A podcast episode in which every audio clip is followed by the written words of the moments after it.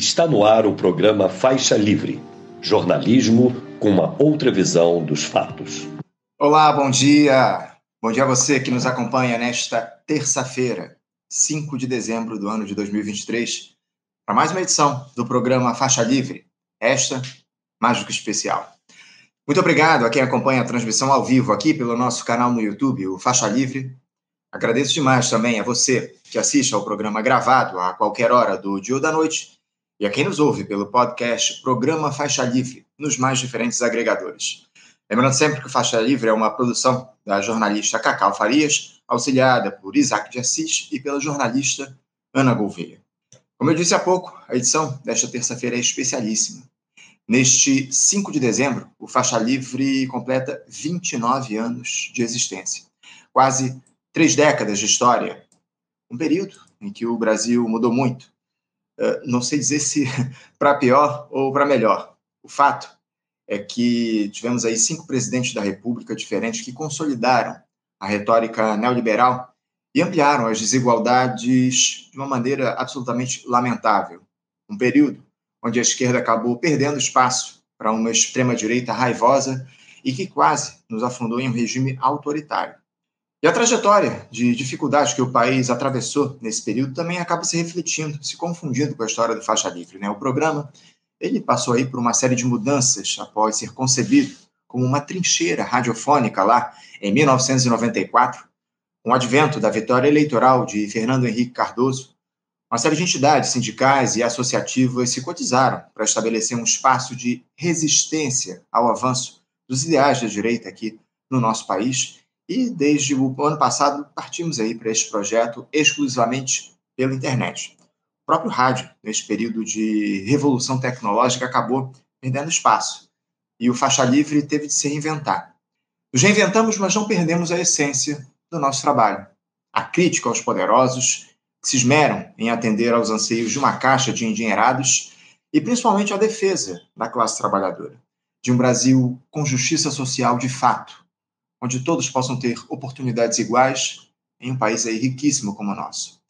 Hoje, mais do que nunca, é dia de lembrar, é dia de celebrar e, acima de tudo, é dia de agradecer.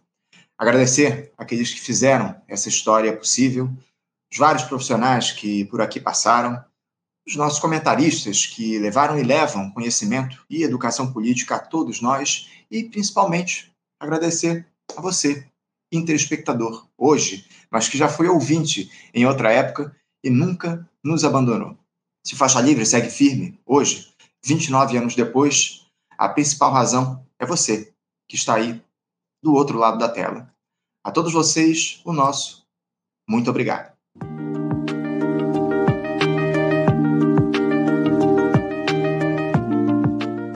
Bom, gente, eu vou começar aqui o nosso programa especial como eu disse para vocês, hoje teremos aí uma edição repleta de entrevistas simbólicas no nosso programa. Vamos contemplar profissionais que já, profissionais que já passaram aqui pelo Faixa Livre, vamos dialogar com entidades que passaram e que continuam aqui conosco no programa e vamos também dar espaço a vocês, espectadores nossos do Faixa Livre que fazem essa história de 29 anos. E para começar, eu vou saudar o nosso primeiro ilustríssimo convidado que já nos aguarda aqui do outro lado da tela. Eu cumprimento o economista e ex-apresentador do Faixa Livre, Paulo Passarinho. Paulo Passarinho, bom dia. Bom dia, Anderson. Parabéns por esses 29 anos no ar aí com Faixa Livre. E bom dia à nossa família Faixa Livre. Sem ela, nós não poderíamos estar comemorando essa data. Então, hoje eu acho que é um dia muito especial porque vai coroar um processo em que, justamente, profissionais, colaboradores do Faixa Livre, principalmente ouvintes, junto com os nossos patrocinadores, soubemos, na verdade, construir esse projeto de comunicação que eu considero exitoso, apesar de todos os caminhos que, infelizmente, o nosso Brasil tomou. É isso, Paulo. E você faz parte, você é, é parte integrante dessa história durante muitos anos. Para quem não sabe, o Paulo Passarinho apresentou o Faixa Livre por mais de 20 anos. Foram o quê? 22 anos, Paulo? Foram 20 anos, não é? Porque eu, eu, a primeira vez que eu participei como apresentador do programa foi no dia 28 de outubro de 1999. De 94 a 99, eu era apenas um, um dos comentaristas do programa. Eu falava sobre economia brasileira e também sobre administração pública, porque naquele momento estava em curso a chamada reforma administrativa do Bresser Pereira, no primeiro mandato do Fernando Henrique. Era uma questão muito relevante. E eu abordava justamente, constantemente aqui no programa, é, os, os assuntos pertinentes às mudanças que o governo federal operava no plano da administração pública. Infelizmente, foi em 1999 que nós perdemos o Ricardo Bueno, o primeiro apresentador, junto com o, o, Queiroz, que era também apresentador do, do Faixa Livre. O Álvaro Queiroz, né? Álvaro Queiroz. É, o Álvaro Queiroz e o, o Ricardo Bueno já vinham de uma experiência radiofônica e foram acionados justamente pela direção da Associação de Engenheiros da Petrobras, junto com a professora Zuleide Farias de Mello, para a concretização desse projeto de uma trincheira radiofônica que viesse a se comportar como um instrumento de luta contra o neoliberalismo, que naquele momento ganhava muito, muita força aqui no Brasil com a eleição, a primeira eleição do Fernando Henrique Cardoso. Então, a partir de 94, se constituiu o programa e, com a perda do, do Ricardo, em 99 eu assumi a, a apresentação do programa. Durante menos de um mês, eu acho, eu dividi a apresentação com Álvaro Queiroz. Mas logo após, o Álvaro Queiroz também saiu do programa e eu passei a, a conduzir o, o, o, programa. Num primeiro momento sozinho, mas depois nós tivemos alguns outros apresentadores, como o caso do Nilo Sérgio, e também, posteriormente, é, o Nilo Sérgio Gomes. Posteriormente, inclusive, nós tivemos, depois da saída do Nilo Sérgio, o Milton Temer tinha deixado de ser deputado federal e aceitou participar da apresentação do programa durante seis meses, é, ali no ano de, se não me engano, de 95. Foi isso. Ou melhor, é, não, no ano 2002, no ano de 2002, o Milton Temer apresentou durante seis meses. Posteriormente ele saiu e a partir daí eu, eu pela minha memória eu levei o programa sozinho. Foi inauguramos uma nova fase, porque até então nós sempre tivemos uma dupla de apresentadores. Né? Então a história, assim, em termos da apresentação, é mais ou menos é mais ou menos essa. Então eu fiquei de 99 até o ano de 2020, uhum. é, na apresentação do programa. Isso, exatamente. Foram 20 exatamente. anos. 20, 20 anos incompletos, porque, ou melhor, 20 anos completos e mais alguns meses, porque uhum. então, eu fiquei de, de 99, de outubro de 99 a outubro de 19, e de outubro de 19 até março de 20, quando houve o início da pandemia, e eu me afastei do programa, e foi quando você o assumiu. Aliás, parabéns aí por esses anos que você esteve na vanguarda aqui do programa, na apresentação do programa, e como você muito bem lembrou na apresentação, o programa foi obrigado, de alguma maneira, a se é, refazer, mas mantendo seus compromissos, mantendo o conteúdo de um bom debate sobre os problemas brasileiros, internacionais e sobre o papel que a esquerda poderia ter nesse, nesse processo. Né?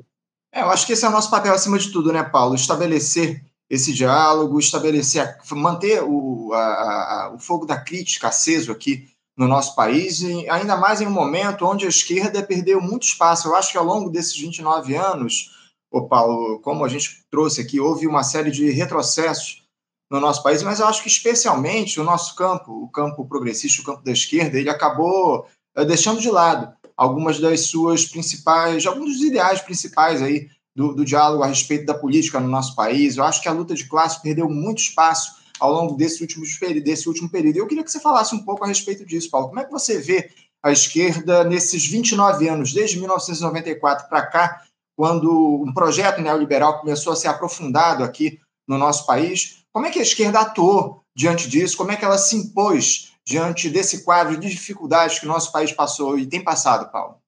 É, o, o, o, período inicial do neoliberalismo, marcado pelos governos do Collor e do Fernando Henrique, contou com uma poderosa oposição que era constituída especialmente pelo Partido dos Trabalhadores. O PT era a vanguarda da crítica ao neoliberalismo que se implantava. O que ocorreu, que foi justamente ao longo do segundo governo Fernando Henrique, podemos perceber que o, o, o PT, de alguma maneira, paulatinamente foi aceitando algumas características desse projeto neoliberal. Mas isso somente ficou absolutamente claro quando justamente houve a eleição do Lula em 2002.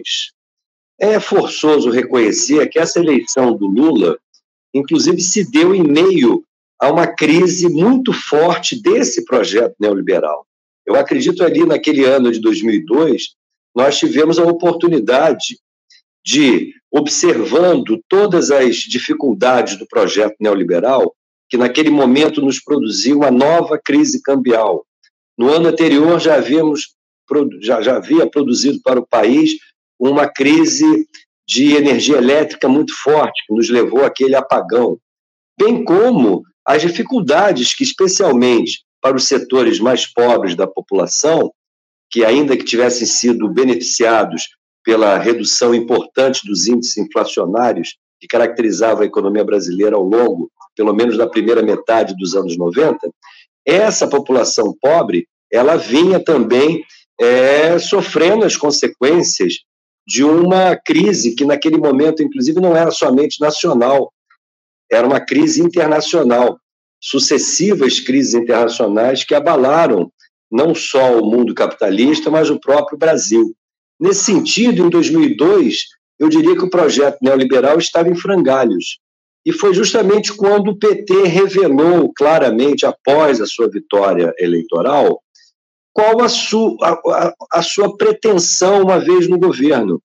Na verdade, me parece, essa é uma opinião que eu tenho, o PT abandonou um, uma perspectiva de alteração do modelo neoliberal e passou a assumir uma tarefa de gerenciá-lo. Gerenciá-lo, evidentemente, com um olhar mais cuidadoso para os mais pobres.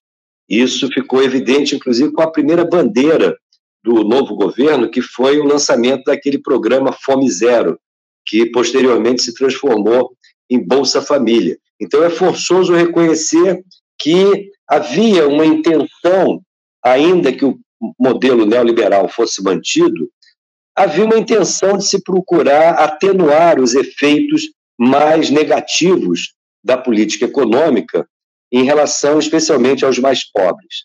E por que eu digo que houve uma opção de manutenção do modelo é, neoliberal? Em primeiro lugar, por um compromisso estabelecido pelo, pela campanha do Lula, ainda no curso da disputa eleitoral.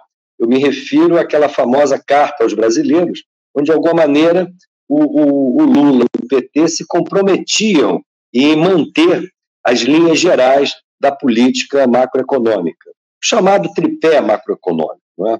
e o que caracteriza a, a, a, a condução da economia brasileira com base na liberalização financeira, no câmbio flutuante, com base na, na, na, na política de obtenção de superávites primários bastante expressivos e com as metas de inflação como política monetária. Então, nesse sentido, é, eu diria que a experiência do PT no governo federal ficou bastante aquém das expectativas que, inclusive, o próprio PT alimentou junto ao povo brasileiro, junto às suas bases, durante muitos anos.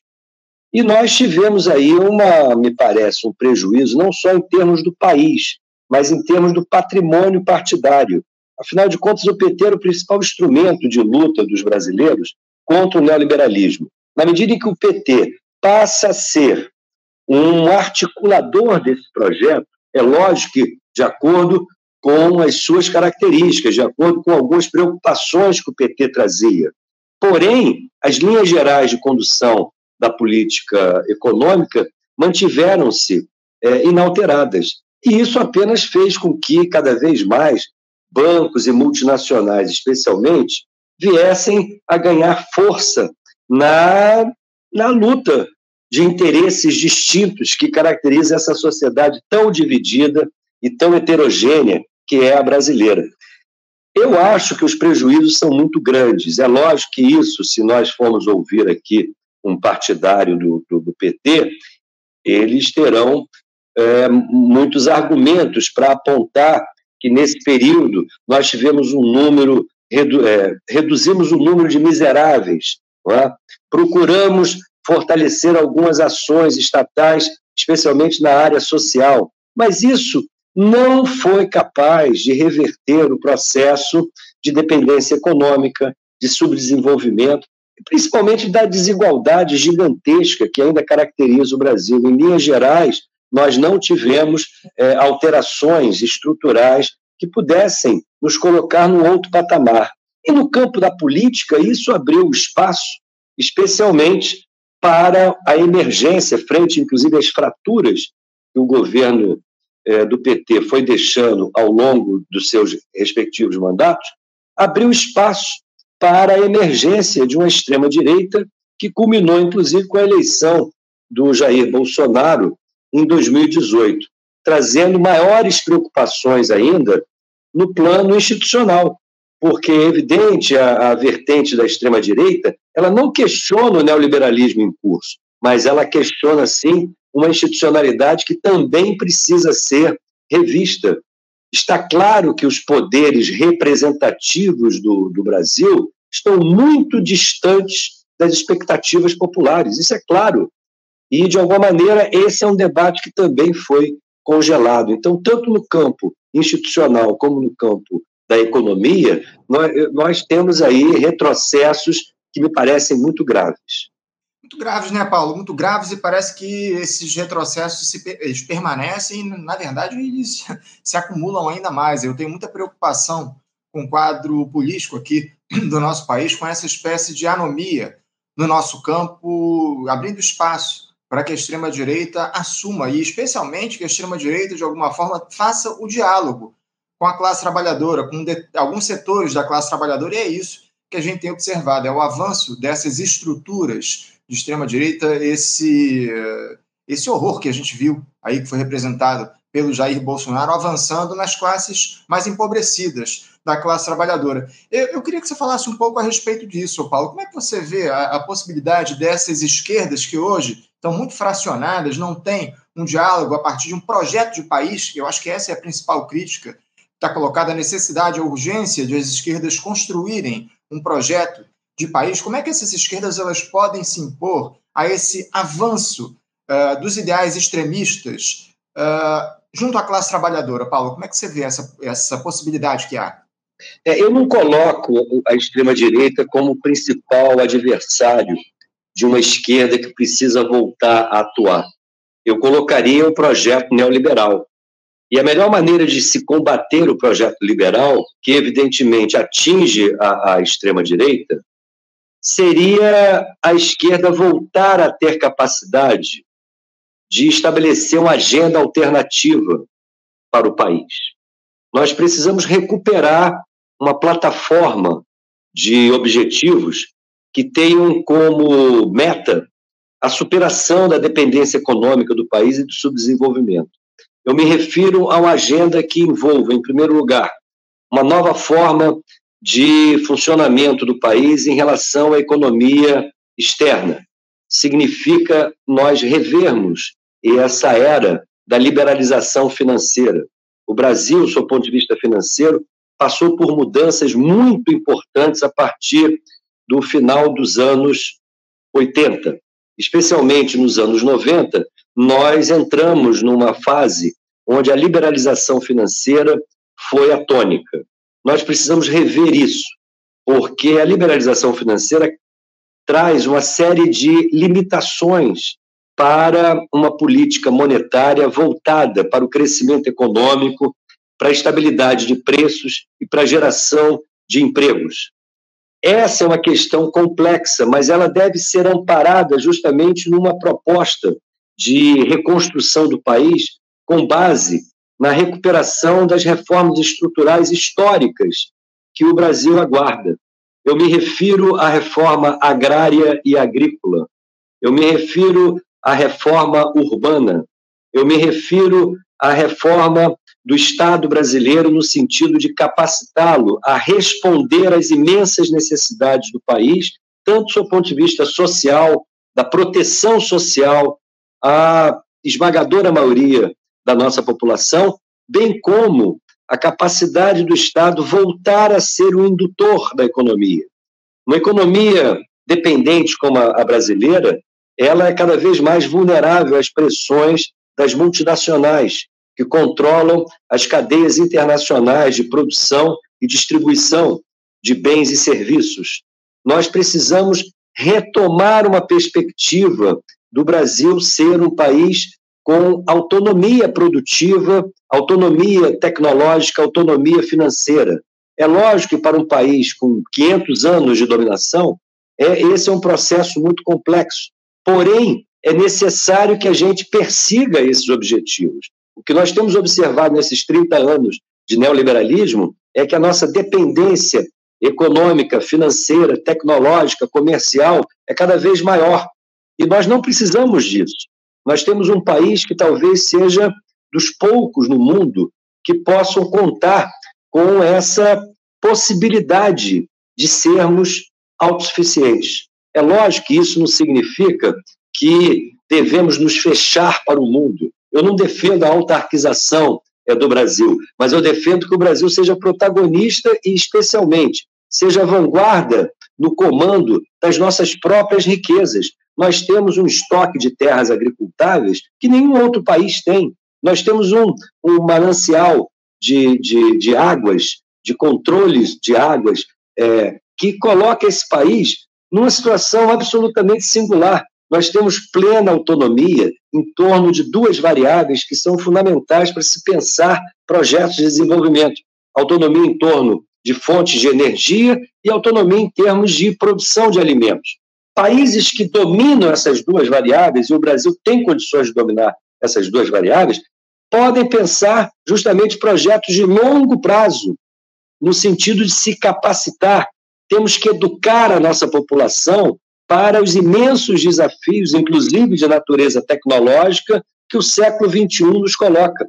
Está claro que nós não podemos ter uma, um projeto de industrialização desvinculado das exigências que o meio ambiente hoje nos coloca. Mas mais do que isso, nós temos que procurar uma nova maneira de produzir e distribuir os bens que essa evolução do capitalismo espetacular nos últimos na, no, na, no último século nos propiciou.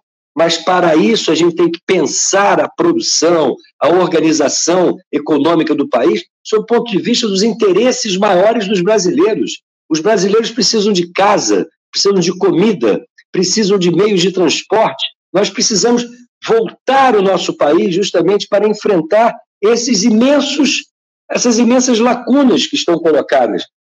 Mas o, o, a dinâmica do país hoje obedece a uma outra lógica. Obedece à lógica de 10% de incluídos e onde, especialmente, os bancos e as multinacionais dão a tônica daquilo que nós precisamos fazer. Isso é uma verdadeira subversão dos interesses da maioria da população brasileira. Uma esquerda séria, ela deve enfrentar esse problema. Hoje, a esquerda que nós temos, na sua imensa maioria, ela se comporta como gerente de uma burguesia que não tem compromissos com a nação. Essa que é a grande questão. Agora, essa esquerda, ela foi atraída, a esquerda realmente existente, ela foi atraída pelo jogo institucional que foi montado pelas classes dominantes a partir da Constituição de 88. Escaparmos dessa armadilha é o maior desafio.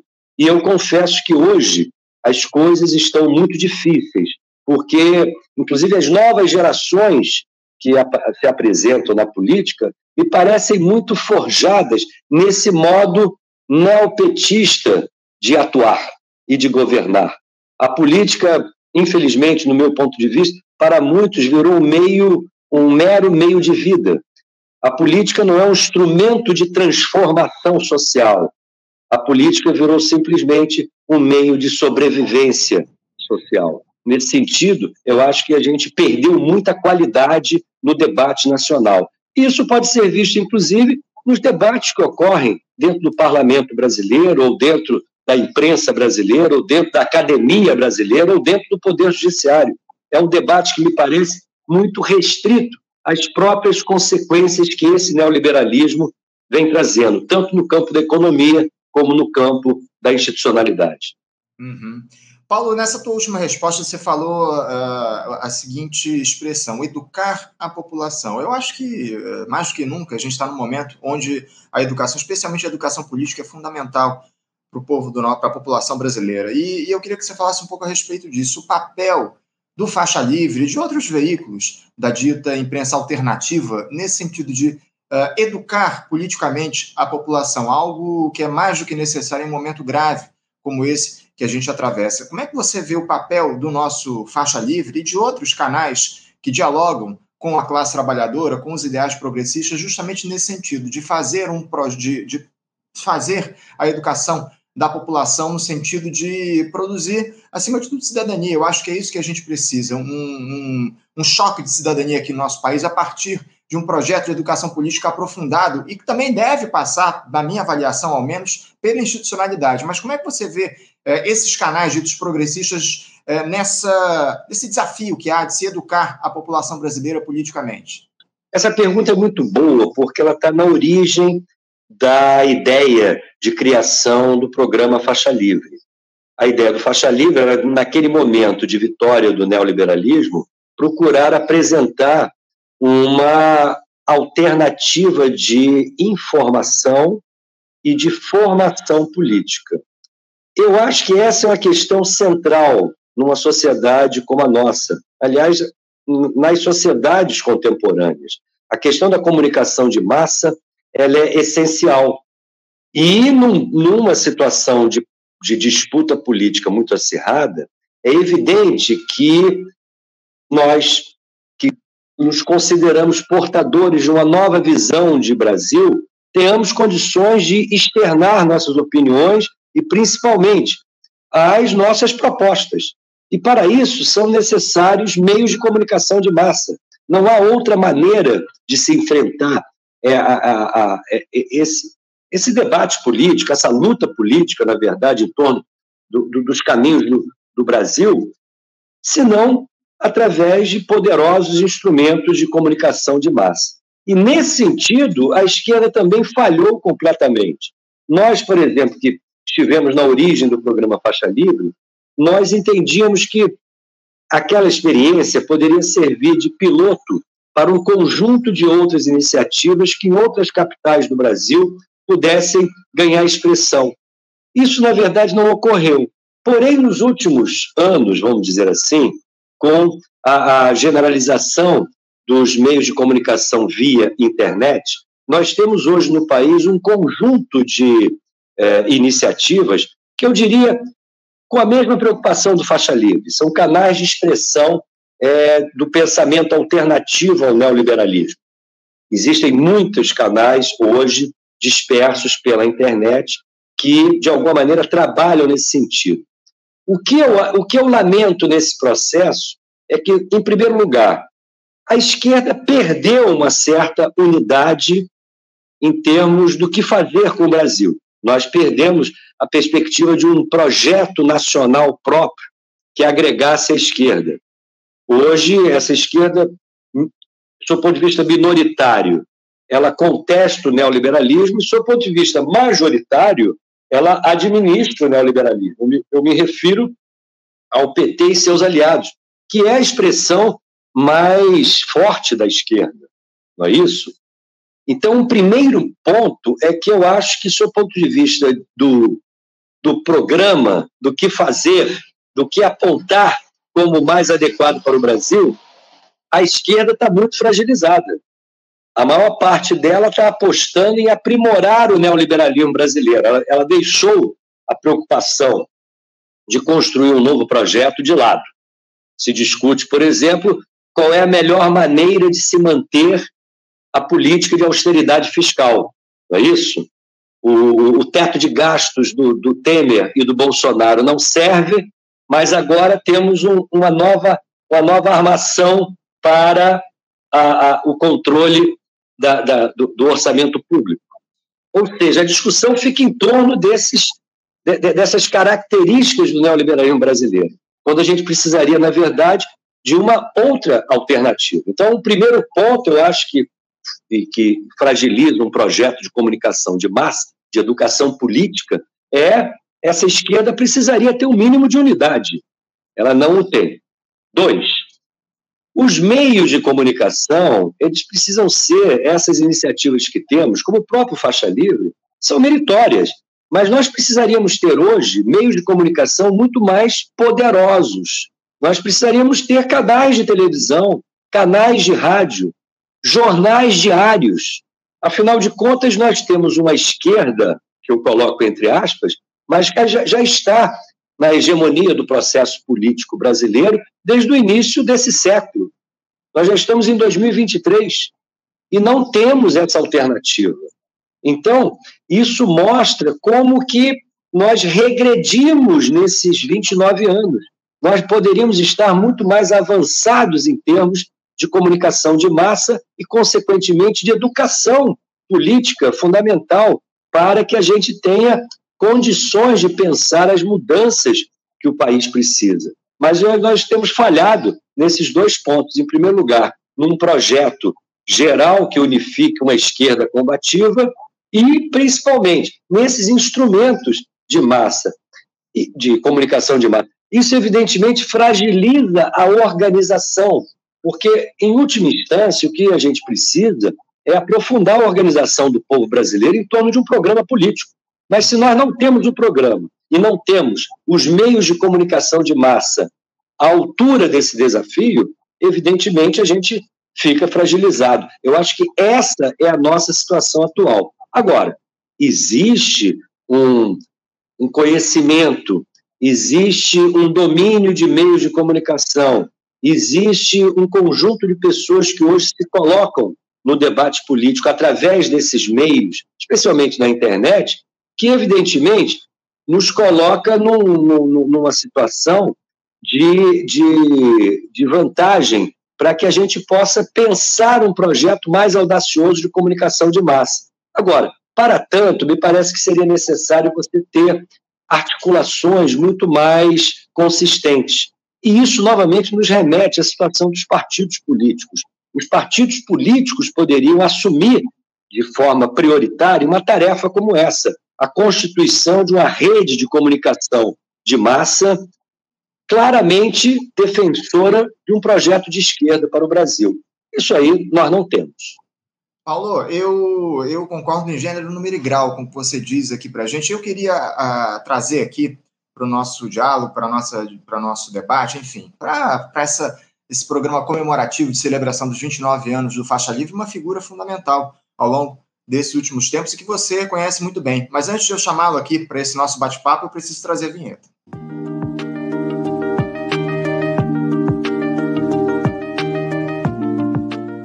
Bom, é com muita alegria que eu saúdo aqui do outro lado da tela o deputado federal pelo PSOL aqui do Rio de Janeiro, o comentarista histórico do nosso Faixa Livre, Chico Alencar. Chico Alencar, bom dia. Bom dia, Anderson. Bom dia, Paulo Passarinho, todos os amigos que acompanham teimosa e esperançadamente o Faixa Livre. É um prazer falar com vocês nessa celebração.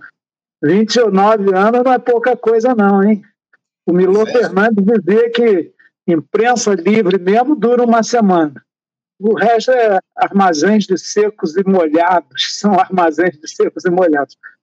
Faixa livre não é um armazém. Bom dia, Tito. Prazer Tudo te bom, ver. Paulo? Igualmente, felicidade. Estamos vivos, hein, Paulo? Vivíssimos, vivíssimos. É, e você, botafoguense, meu Deus, eu cravei que o Botafogo ia ser campeão, já estava torcendo para ele há um mês atrás. Eu jamais, jamais comemorei antes da hora. o Botafogo, o que pode acontecer, Chico? Pois é, incrível. Eu, eu quero, Chico, acima de tudo, te agradecer aqui pela presença nesse programa especialíssimo de 29 anos. Muito obrigado por você estar aqui com a gente, acima de tudo, por você apoiar já há tanto tempo. O Chico teve na fundação do nosso Faixa Livre, é uma pedra fundamental também. O Chico, eu acho que é o nosso comentarista mais. O primeiro comentarista do programa Faixa Livre, daquele cast lá de, de, de comentaristas lá em 1994. Eu acho que quem se mantém aí na, na trincheira permanentemente é, é o Chico. Vixe, Maria. Chico, você, como o Paulo está dizendo aqui, você é uma figura fundamental para a gente, para a construção do Faixa Livre. Eu queria que você falasse um pouco, aproveitando aqui esse nosso programa especial, que você falasse um pouco a respeito do que representa o Faixa Livre. E eu vou trazer justamente a pergunta que eu tinha lançado aqui para o Paulo. Como é que você vê o Faixa Livre, eh, e não só o Faixa Livre, mas outros, eh, outras eh, fronteiras críticas do jornalismo brasileiro, especialmente dessa imprensa dita uh, progressista, como é que você vê esses projetos estão se avolumando na internet no sentido de a gente estabelecer um projeto de educação política para a classe trabalhadora? Qual é a importância de canais como o próprio Faixa Livre e de outros nesse processo que há, ou nessa necessidade, acima de tudo, da gente estabelecer uma educação política para os brasileiros em um momento tão grave da nossa história, Chico? Isso.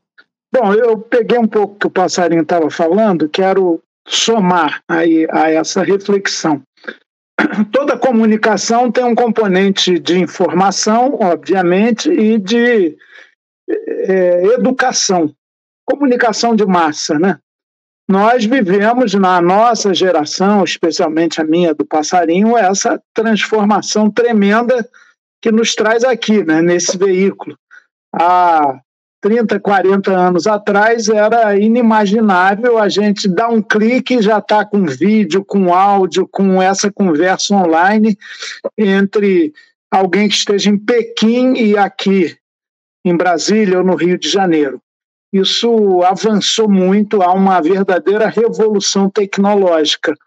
Só que esses meios de comunicação são todos eles, com as exceções dos canais públicos, que são, em geral, muito fracos, muito pouco criativos, muito pouco instigantes, mas são todos privados, né? A gente está aqui graças ao StreamYard de não sei que, Google e Facebook, e internet de uma maneira geral, de grandes grupos privados que não aceitam regulamentação alguma. Eu vivi aqui já nesse primeiro ano de mandato federal o lobby pesado dessas grandes empresas contra qualquer regulação. Vem com aquele papo furado que é censura e tal.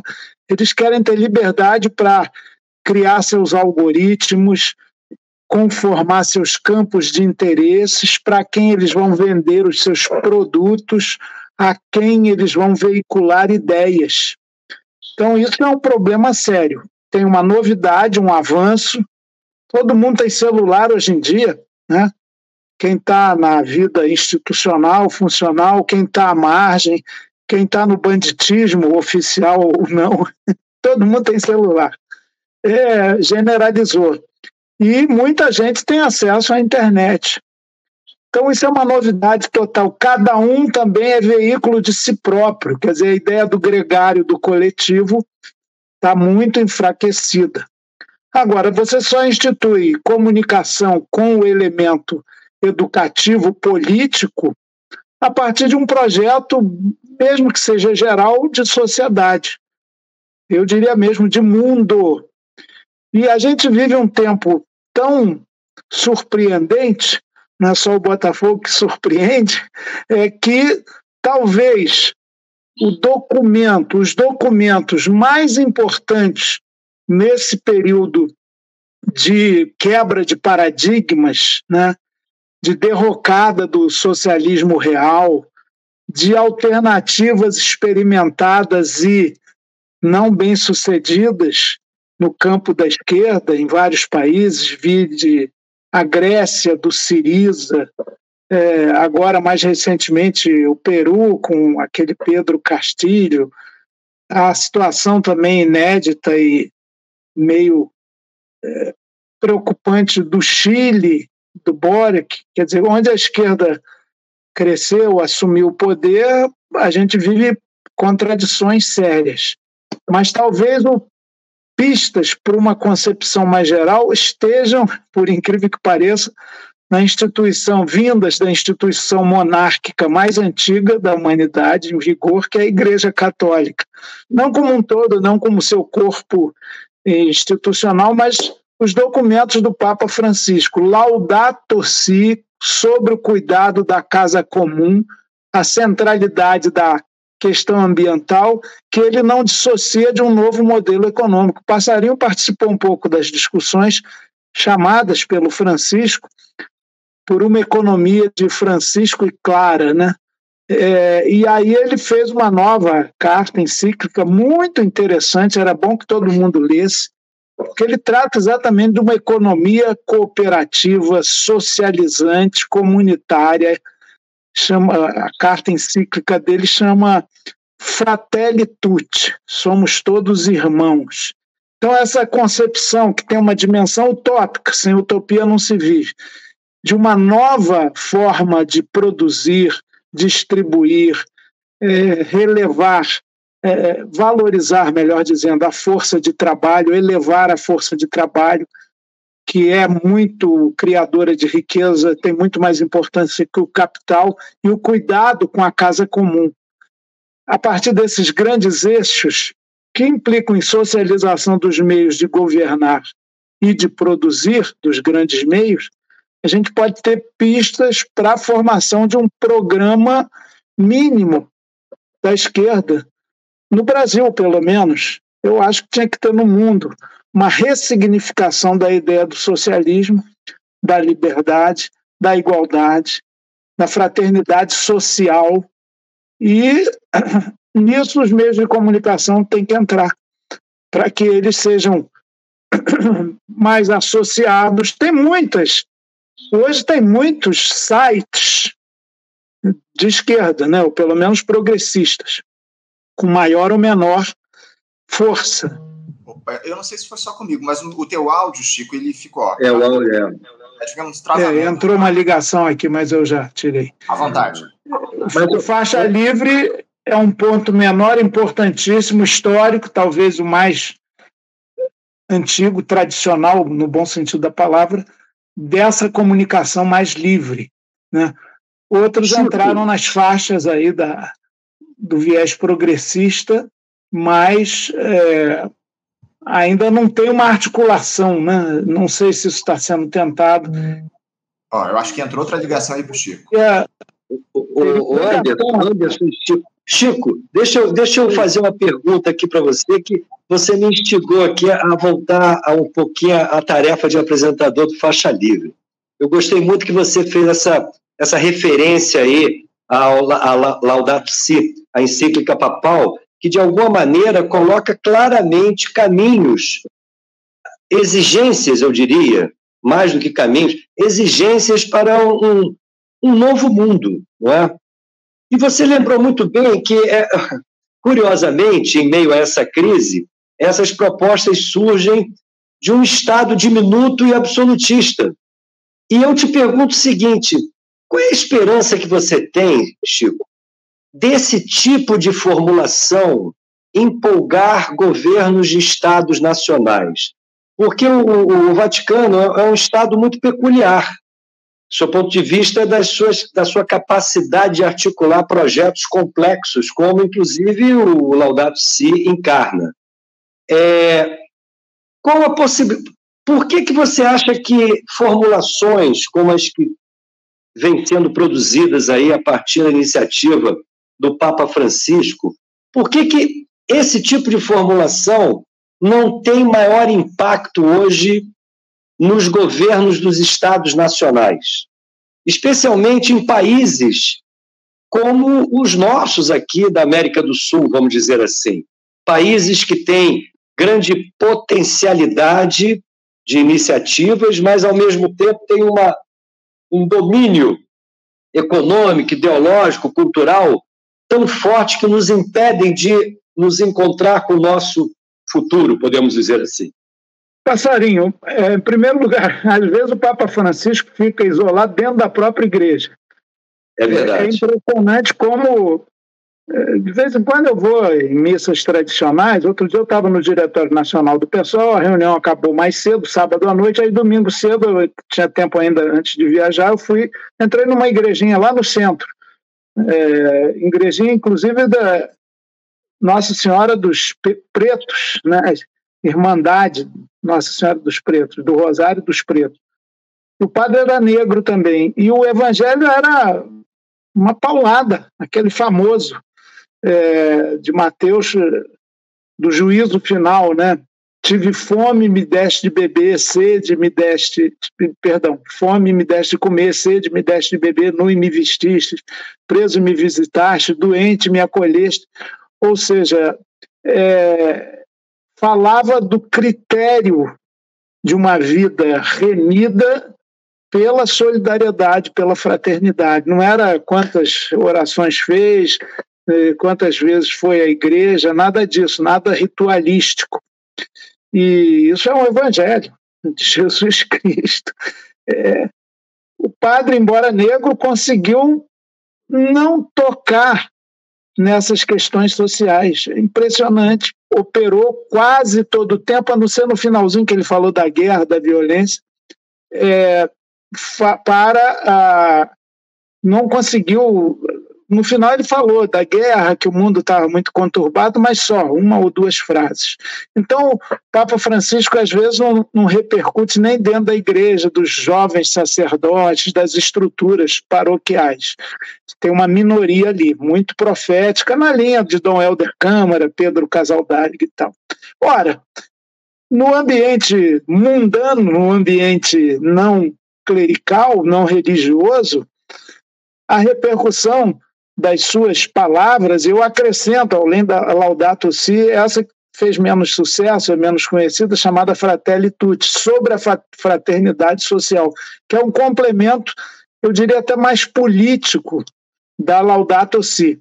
É, isso num, num mundo hegemonizado pelo capital, fora do capitalismo não há salvação, pensam os, do, os dirigentes do mundo, o neoliberalismo é a versão atualizada do capitalismo, tem até ecocapitalismo agora, capitalismo verde. Estava ouvindo há pouco, lá em Dubai, na COP28, tem 2.400 lobistas da indústria petroleira. Das, é. da, mais, na, na COP do ano passado foram 800, agora eles cresceram muito tem estandes enormes. Então, essas forças do capital são muito pesadas, muito fortes, e é, a gente tem que saber dessa realidade. Mas é uma instigação. Eu acho que o Papa Francisco tem uma voz profética e o nosso caminho é um pouco isso, né? não desistir da profecia é, e fustigar, ser nós temos que ser guerrilheiros de um novo mundo, é, sabendo que a correlação de forças não é favorável. Mas se a gente desiste, se a gente fala, é, não dá certo, ninguém ouve, aí é pior ainda. Fazer a nossa parte. Eu acredito que o caminho seja esse.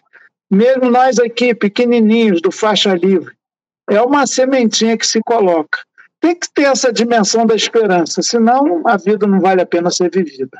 É isso, é isso, acima de tudo. E as contradições, é, é bom lembrar, viu, antes, me permita só mais esse detalhe. O real também se impõe, não é só o capital. E o real é contraditório, é de sofrimento, é de injustiça, provoca indignação, inconformismo. Tem muita gente lutando no mundo.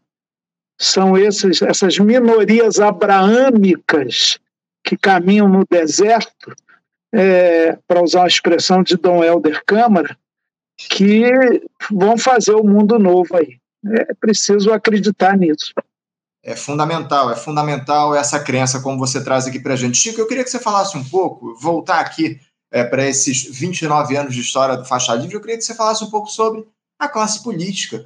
Como é que você vê a evolução da classe política ao longo desses quase, dessas quase três décadas de história aqui do nosso programa, lá desde 1994 é, quando o Fernando Henrique foi eleito pela primeira vez presidente da República, como é que a classe política, em especial a institucionalidade, os nossos representantes da esquerda dentro da classe política evoluíram ao longo desse período na tua avaliação, Chico? Você que está tá cumprindo aí mais um mandato, já é o seu uh, sétimo ou oitavo mandato, Chico? É, somando os, do, os três, dois e meio de vereador e um de estadual, com mais esse que é o quinto federal, dá quanto? Quase dez, né? Passarinho que é bom de conta. e, mas eu ando. Não, tem que ser quatro, porque você está iniciando o quinto mandato, né? É federal. É, então você fez quatro, foi, foi aí 16. Mais dois e meio de vereador? É, isso. Dá 10, né? Dois e meio dá, vai dar 10, 10 anos? 26, é, são uns 30 anos, mais ou menos, né? Isso, Maria. Pois é. Então, tem hora que é preciso parar. É, se você estiver bem física e mentalmente, com disposição pois e com a é, chama... Essa do... questão de parar, Chico, porque ao mesmo tempo, eu acho que poucos quadros acumulam tanto, tanto, tanto conhecimento é, específico sobre exercício parlamentar, que é uma tarefa muito particular. Como é que você vê isso? Porque, para muitos, mas ao mesmo tempo as pessoas vão se especializando, né? É, é. O Passarinho e Anderson, olha, primeiro, eu não gosto dessa categoria classe política. A sociedade tem classes de acordo com a sua posição na produção, com o seu rendimento, com a sua definição no sistema produtivo, social. Político institucional, né? porque político todos somos. Eu tenho uma resposta clássica para quando perguntam, e essa pergunta acontece sempre, quando eu entrei na política, há quantos anos? É, eu digo sempre, eu entrei quando eu nasci, eu sou fruto de relações sociais.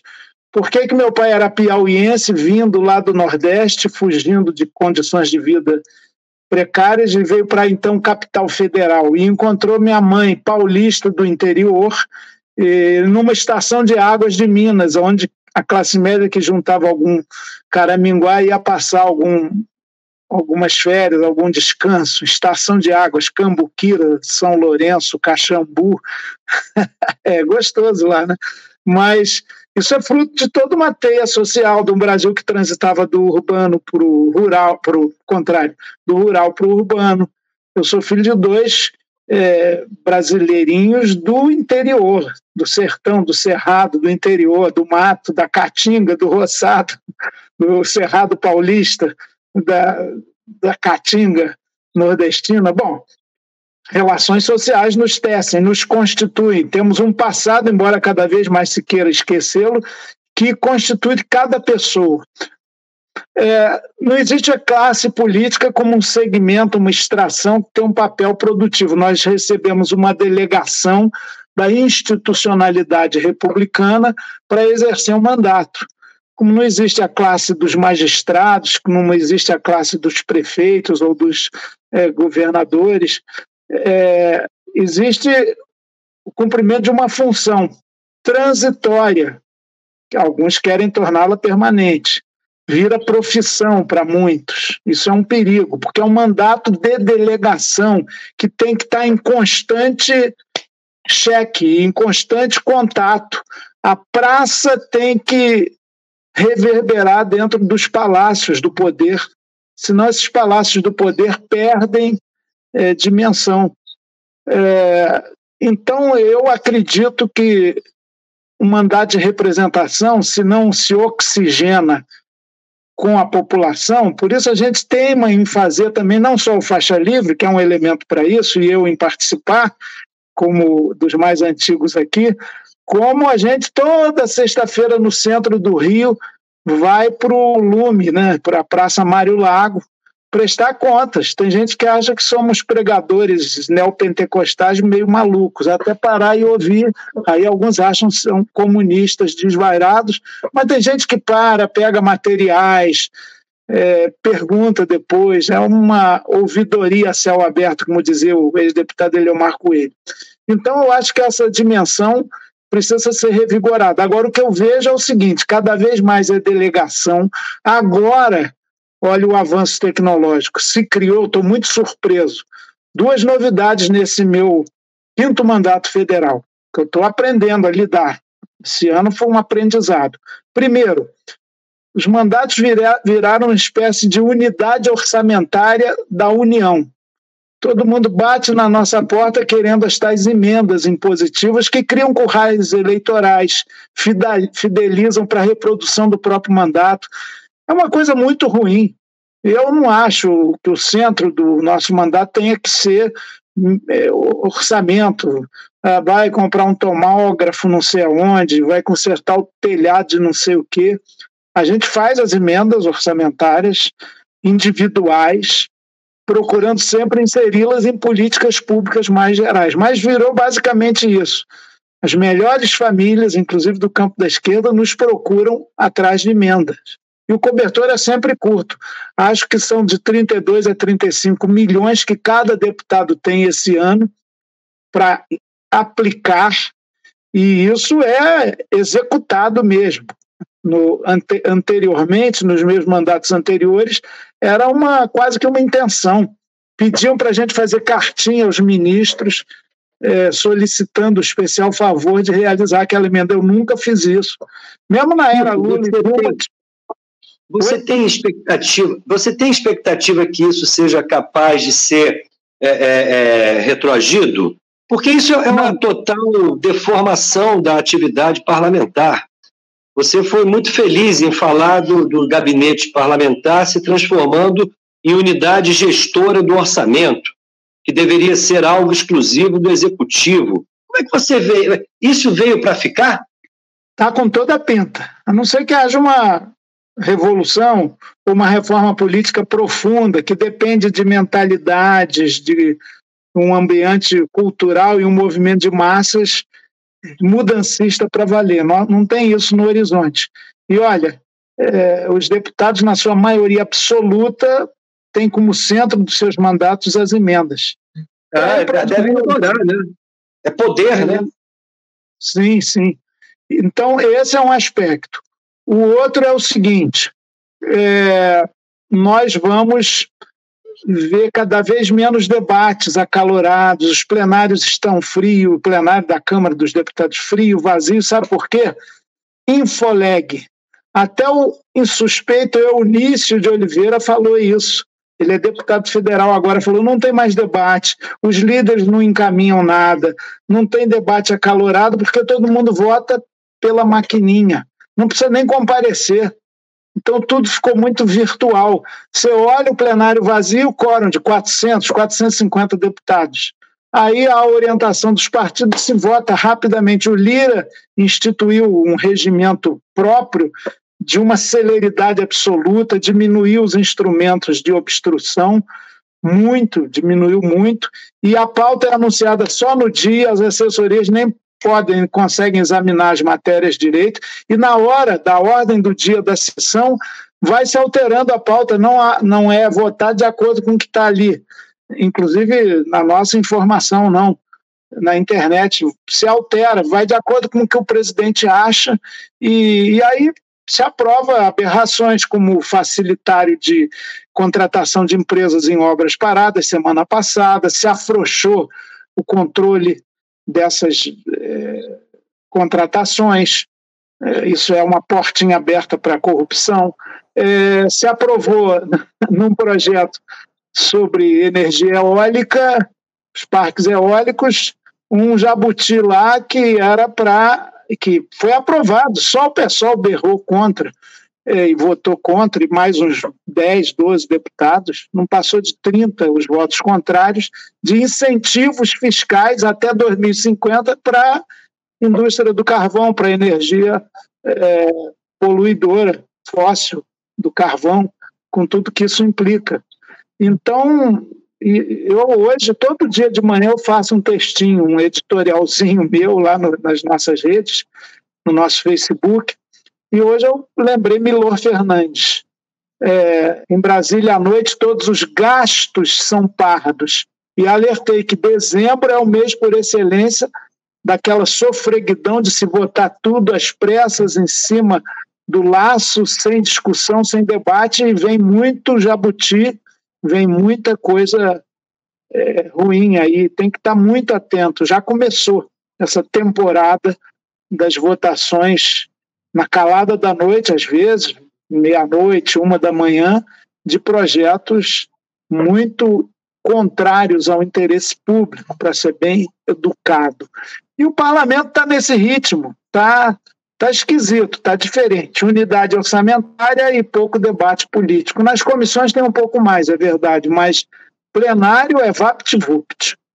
Chico, é, eu queria trazer a seguinte questão. É, hoje a gente completa 112 anos do nascimento de Carlos Marighella e também 10 anos da morte de Nelson Mandela, principal liderança na luta contra o apartheid lá na África do Sul. E eu queria que você falasse um pouco sobre essa necessidade que há do estabelecimento de lideranças políticas aqui no nosso país. Hoje a gente tem o presidente Lula como talvez a principal liderança política popular aqui no Brasil, mas eu sinceramente tenho observado o Lula muito vacilante aí nas suas colocações. Ele, na verdade, os discursos dele são muito pomposos, mas a prática parece que está muito desvirtuada do que ele fala. Eu costumo dizer aqui é, nas minhas redes que o Brasil podia ser governado pelo redator dos discursos do Lula, né? Porque os discursos são muito bons, né? Mas a prática está tá muito distante do que ele fala. Eu queria que você falasse sobre isso, essa importância que há da, da construção ou da, do aparecimento de novas lideranças políticas no nosso país, num momento grave é, como esse que a gente tem,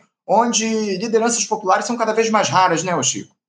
É, é verdade, Anderson. Não, mas olha, o Marighella foi assassinado, executado numa emboscada em 5 de novembro. Não, eu digo, eu digo do nascimento dele, 5 de dezembro. Ah, novembro. Nascimento dele. O ah, assassinato do Marighella foi 4 de novembro. 4, né? Pois é, é e o é, nascimento não, é 5 de dezembro. É, não, perdão. Ele, não, ele foi assassinado. Eu estou aqui com a informação. Ele foi assassinado em 4 de novembro de 1969 e, foi, e nasceu em 5 de dezembro de 1911. Certo.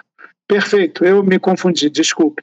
E, pois é, essas figuras né, emblemáticas, importantes, que tiveram essa dimensão utópica e que tentaram colocar, apesar de todas as dificuldades e prisões e torturas e repressões, sobreviveram a muita coisa e colocaram em prática as suas ideias, pelo menos parcialmente.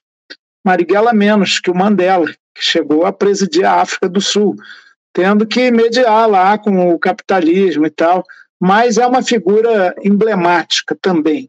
É, falta isso, eu acho que falta coerência. De fato, o Lula cansou de dizer: olha, esse meu mandato agora, eu voltando, isso na campanha vou fazer diferente, não vou mais conciliar tanto com a burguesia, porque ela me levou à cadeia, as injustiças que sofri, não dá para confiar. A peãozada, o povo trabalhador é o primeiro. De fato, no dia mesmo, lá em Dubai, o, o Lula falou que o Congresso, em boa parte, é raposa tomando conta do galinheiro.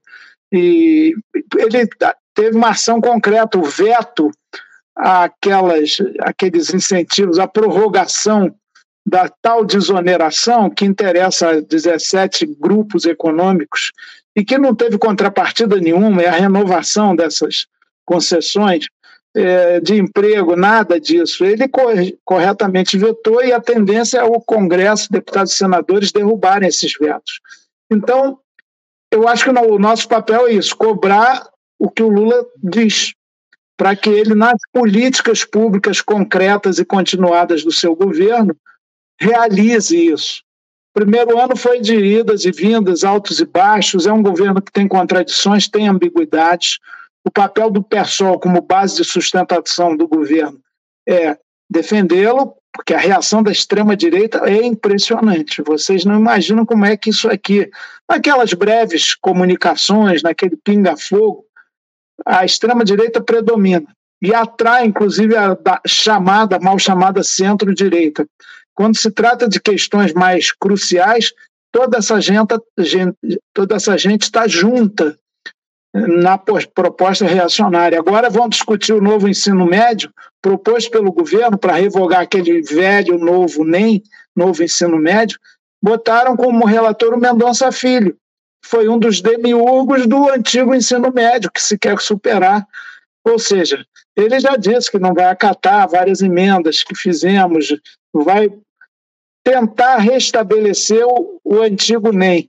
E assim se dá a briga no parlamento, as lutas sociais. Tem muito sindicato, central sindical, que defende a desoneração da folha de pagamentos, que na verdade é mais concessão a grupos empresariais, inclusive da grande comunicação.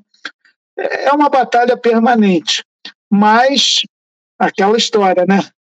Ainda bem que é o Lula, porque se fosse Bolsonaro mais uma vez, e olha, assim como Trump, assim como Trump pode voltar, Milley está aí, toma posse domingo. O cenário é preocupante. E se o governo Lula não avançar em políticas públicas que façam com que o povo saia do desalento e volte a acreditar na política com P maiúsculo, nós podemos enfrentar grandes problemas e não daqui a muito tempo, não.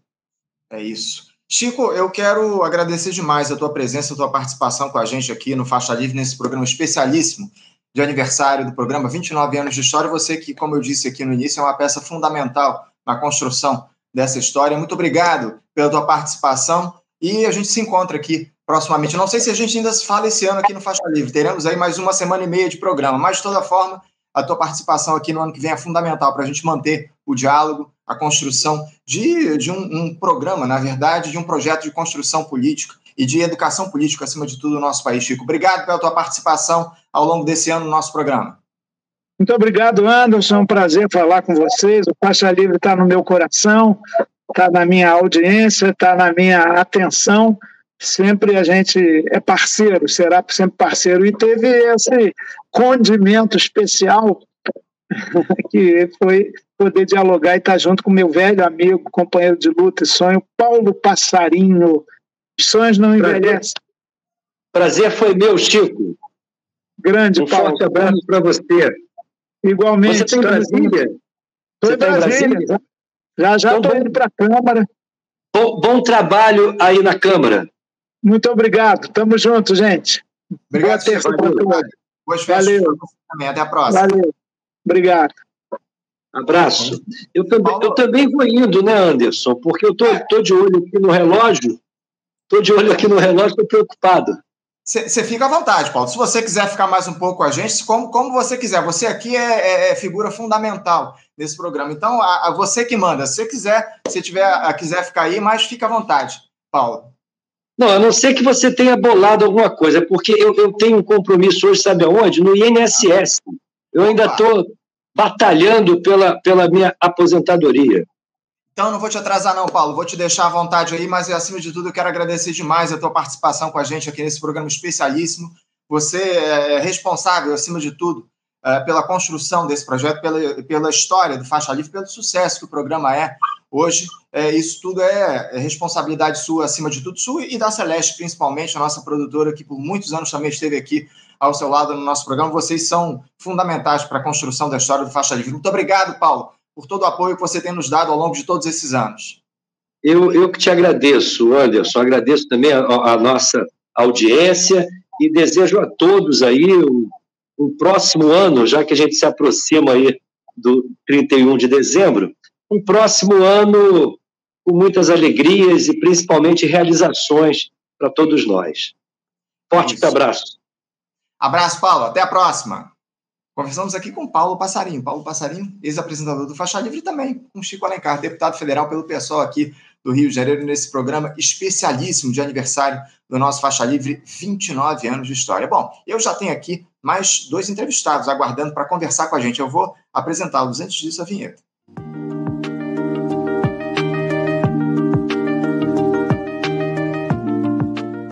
Bom, gente, eu quero saudar aqui, já comigo, aguardando para conversar com a gente nesse programa especial de aniversário do Faixa Livre, o presidente do Sindicato Nacional dos Auditores Fiscais da Receita Federal do Brasil, a delegacia sindical aqui do Rio de Janeiro, Luiz Fernando Del Penho. Luiz Fernando Del Penho, bom dia. Bom dia, Anderson. Fiquei muito feliz de entrar um pouco antes e ir acompanhando o Chico Alencar e a despedida do Paulo Passarinho. A propósito, eu tinha até te mandado um é um folhetinho, né? Uhum. Convite é, para a festa de 22 anos do Faixa Livre, exatamente no dia 5 de dezembro uhum. É, há, há, sete anos, portanto, é, nesse folheto fala resistindo, informando e formando consciências. Eu acho que isso aí é o resumo é, mais objetivo do faixa livre que a gente conhece há tanto tempo. E fico feliz que você tenha dado continuidade a esse trabalho e sempre contando com a boa amizade do Paulo Passarinho. E a gente está aqui para bater um papo. Eu, eu, queria falar sobre muitas coisas, sabe? Mas eu acho que hoje é, é falar sobre o programa, talvez, né?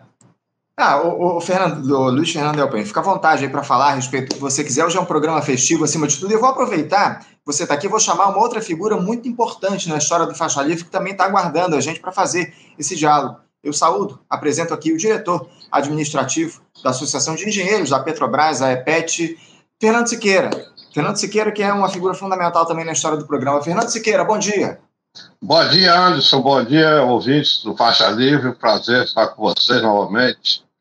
Prazer é nosso, Fernando, contar com a tua participação nesse programa muito especial de aniversário do nosso Faixa Livre. Muito obrigado por você estar aqui conosco para fazer esse diálogo, mas eu vou conversar pelo Delpen, porque, Delpen, você muito bem trouxe aqui que o Faixa Livre, é, acima de tudo, ele é um, um projeto de construção coletiva que faz um diálogo, acima de tudo, no sentido de estabelecer educação popular e educação política aqui no nosso país. Eu queria que você falasse um pouco a respeito do seguinte: Uh, uh, o Faixa Livre ele foi construído, acima de tudo, por entidades sindicais e associativas que, ao longo de todos esses anos, se cotizaram com o nosso programa a fim de se estabelecer como uma trincheira de embate ao avanço do neoliberalismo no país, especialmente lá em 1994, quando Fernando Henrique Cardoso tomou posse da presidência da República. Eu queria que você falasse um pouco, o, o Delpen, sobre a importância e a necessidade que há de entidades sindicais, associativas, enfim, de, de entidades que representam os trabalhadores de se cotizarem com projetos de educação política no nosso país, como é o Faixa Livre e como são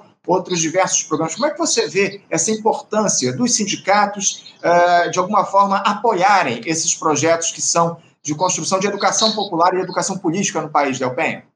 Bem, Anderson, você sabe que, assim, tem pessoas que pensam que o sindicato só, pensa, só olha para o próprio umbigo. Pelo contrário, o sindicalista, o sindicato, tem que olhar para tudo que o cerca. Não pode ficar alheio aos problemas nacionais, não pode ficar alheio a tendências é, direitistas que vêm para atacar é, os trabalhadores de modo geral, retirando-lhe direitos. E o que é pior, é, graças a Deus não aconteceu, com retrocessos até de perseguição a sindicatos. Essa perseguição ela veio mais branda quando é, tiraram a obrigatoriedade do imposto sindical. Eu falo isso com uma certa tranquilidade porque o Sindifisco Nacional, ele, desde antes, como ele tem é, os filiados todos com contribuições é, mensais e aprovadas em assembleia e que está no seu próprio estatuto, ele não depende dessa é, dessa, do recebimento dessa verba do governo. Mas muitos sindicatos é, passaram, estão passando aperto por causa disso. Isso é uma forma, estrangulamento econômico é uma forma de é, impedir a atividade sindical. Então, a gente vê no Faixa Livre uma oportunidade de é, reclamar a respeito dessas coisas. Eu estava vendo o presidente do sindicato do Banco Central é, na vinda para cá de Niterói, na barca, eu vim escutando a entrevista dele. E, gente, como é que o Brasil pode ter passado um período tão ruim quanto os anos que antecederam este governo Lula? Como é que pode um ministro da Fazenda, sem qualquer classe, sem qualquer educação, dizer que ia botar uma granada dentro do bolso do funcionário público? O funcionário público ajudou e está ajudando e é importantíssimo na construção dessa nação brasileira. A gente vê o, a importância da EPET. Eu sou cunhado do Silvio Sinedino e o Silvio é quem sempre me trouxe essa questão dos petroleiros e os petroleiros como um todo é, sofrem com esses governos neoliberais. sofrem, querem acabar é, com todos os direitos dessas categorias organizadas e se elas não resistirem, se não tiver um, um local para bradar contra esses arroubos neoliberalistas, como é o faixa livre, então ficaria muito mais difícil. Por isso que eu vejo com grande importância o programa Faixa Livre. Fundamental, o, Delpenho, a tua, a tua fala aqui para a gente, teu depoimento, ainda mais num momento grave como esse que a gente tem enfrentado aqui no nosso país. Eu queria aproveitar já para passar a palavra para o Fernando Siqueira. O Fernando Siqueira, como eu citei aqui, é uma figura fundamental para a história do faixa livre. O, Fernando Siqueira, inclusive, é importante uh, para o fato de eu estar aqui à frente do programa hoje, porque, para quem não sabe, Fernando Siqueira, lá numa reunião que nós tivemos uh, quatro anos atrás, em 2019, ele foi um dos que incentivou que eu assumisse aqui o faixa livre ao longo uh, dos próximos tempos. Enfim, no momento em que o Paulo Passarim, que era o ex-apresentador, estava se ausentando, o Fernando Siqueira incentivou que eu estivesse aqui à frente do nosso programa. Agradeço muito, eu sempre faço questão de deixar esse depoimento, de dar aqui essa, fazer essa fala aqui, de reconhecer a importância do Fernando Siqueira para a história do nosso programa e principalmente para a participação aqui no Faixa Livre. E eu queria te passar a palavra, Fernando, para que você ficasse à vontade, falasse um pouco também sobre a importância, a relevância do Faixa Livre como um projeto de, de educação política no nosso país. A EPET, você representa a EPET hoje, que foi fundamental para a história do nosso programa, uma das entidades que criou o Faixa Livre lá em 1994. Fala um pouquinho sobre isso, sobre a necessidade que há de das entidades sindicais se cotizarem com projetos de educação política aqui no país, o Fernando, por favor, o, Fernando Siqueira, por favor. Eu tô, eu tô sem o seu áudio, Fernando, eu não sei se alguém fechou, mas o teu áudio está desligado aqui para mim. Agora sim. Bom dia a você, a todos os ouvintes. É um prazer imenso sempre estar no Faixa Livre. O Faixa Livre começou, Anderson, com um desafio da Zuleide Faria de Mello, que na época era presidente do PCB, é o PCBão, né? É, Partido Comunista do Brasil, era uma figura fantástica, uma professora reconhecidamente é, nacionalista, é, de alto conhecimento político. Então, a Zuleide me fez um desafio que era criar um programa mantido por entidade, participada por sindicatos, associações, e que defendesse a causa nacional é, com a visão de ser exemplo para que todo o país fossem criados programas similares, né? em que o trabalhador tivesse acesso, tivesse a palavra franqueada. Então, é, na época, a gente ouvia alguns programas de rádio, um deles era o do Ricardo Bueno, e outro Álvaro também era da Roquete Pinto, eram dois âncoras que tinham essa, essa ideologia política de nacionalismo, defesa do, dos valores nacionais, eram figuras extraordinárias aí nos meios de comunicação. E, logicamente, não muito prestigiada pela grande mídia, né? porque falavam a verdade com franqueza, com é, conhecimento. E o Ricardo Bueno ainda tinha uma característica especial que tinha um bom humor extraordinário, né? capaz de dar uma notícia ruim com a leveza que não tocasse demais a, sensibilidade dos ouvintes. Então a gente colocou esses dois âncoras, é, a EPET inicialmente bancava a maior parte né, do financiamento. Desculpe aí que eu estou meio gripado.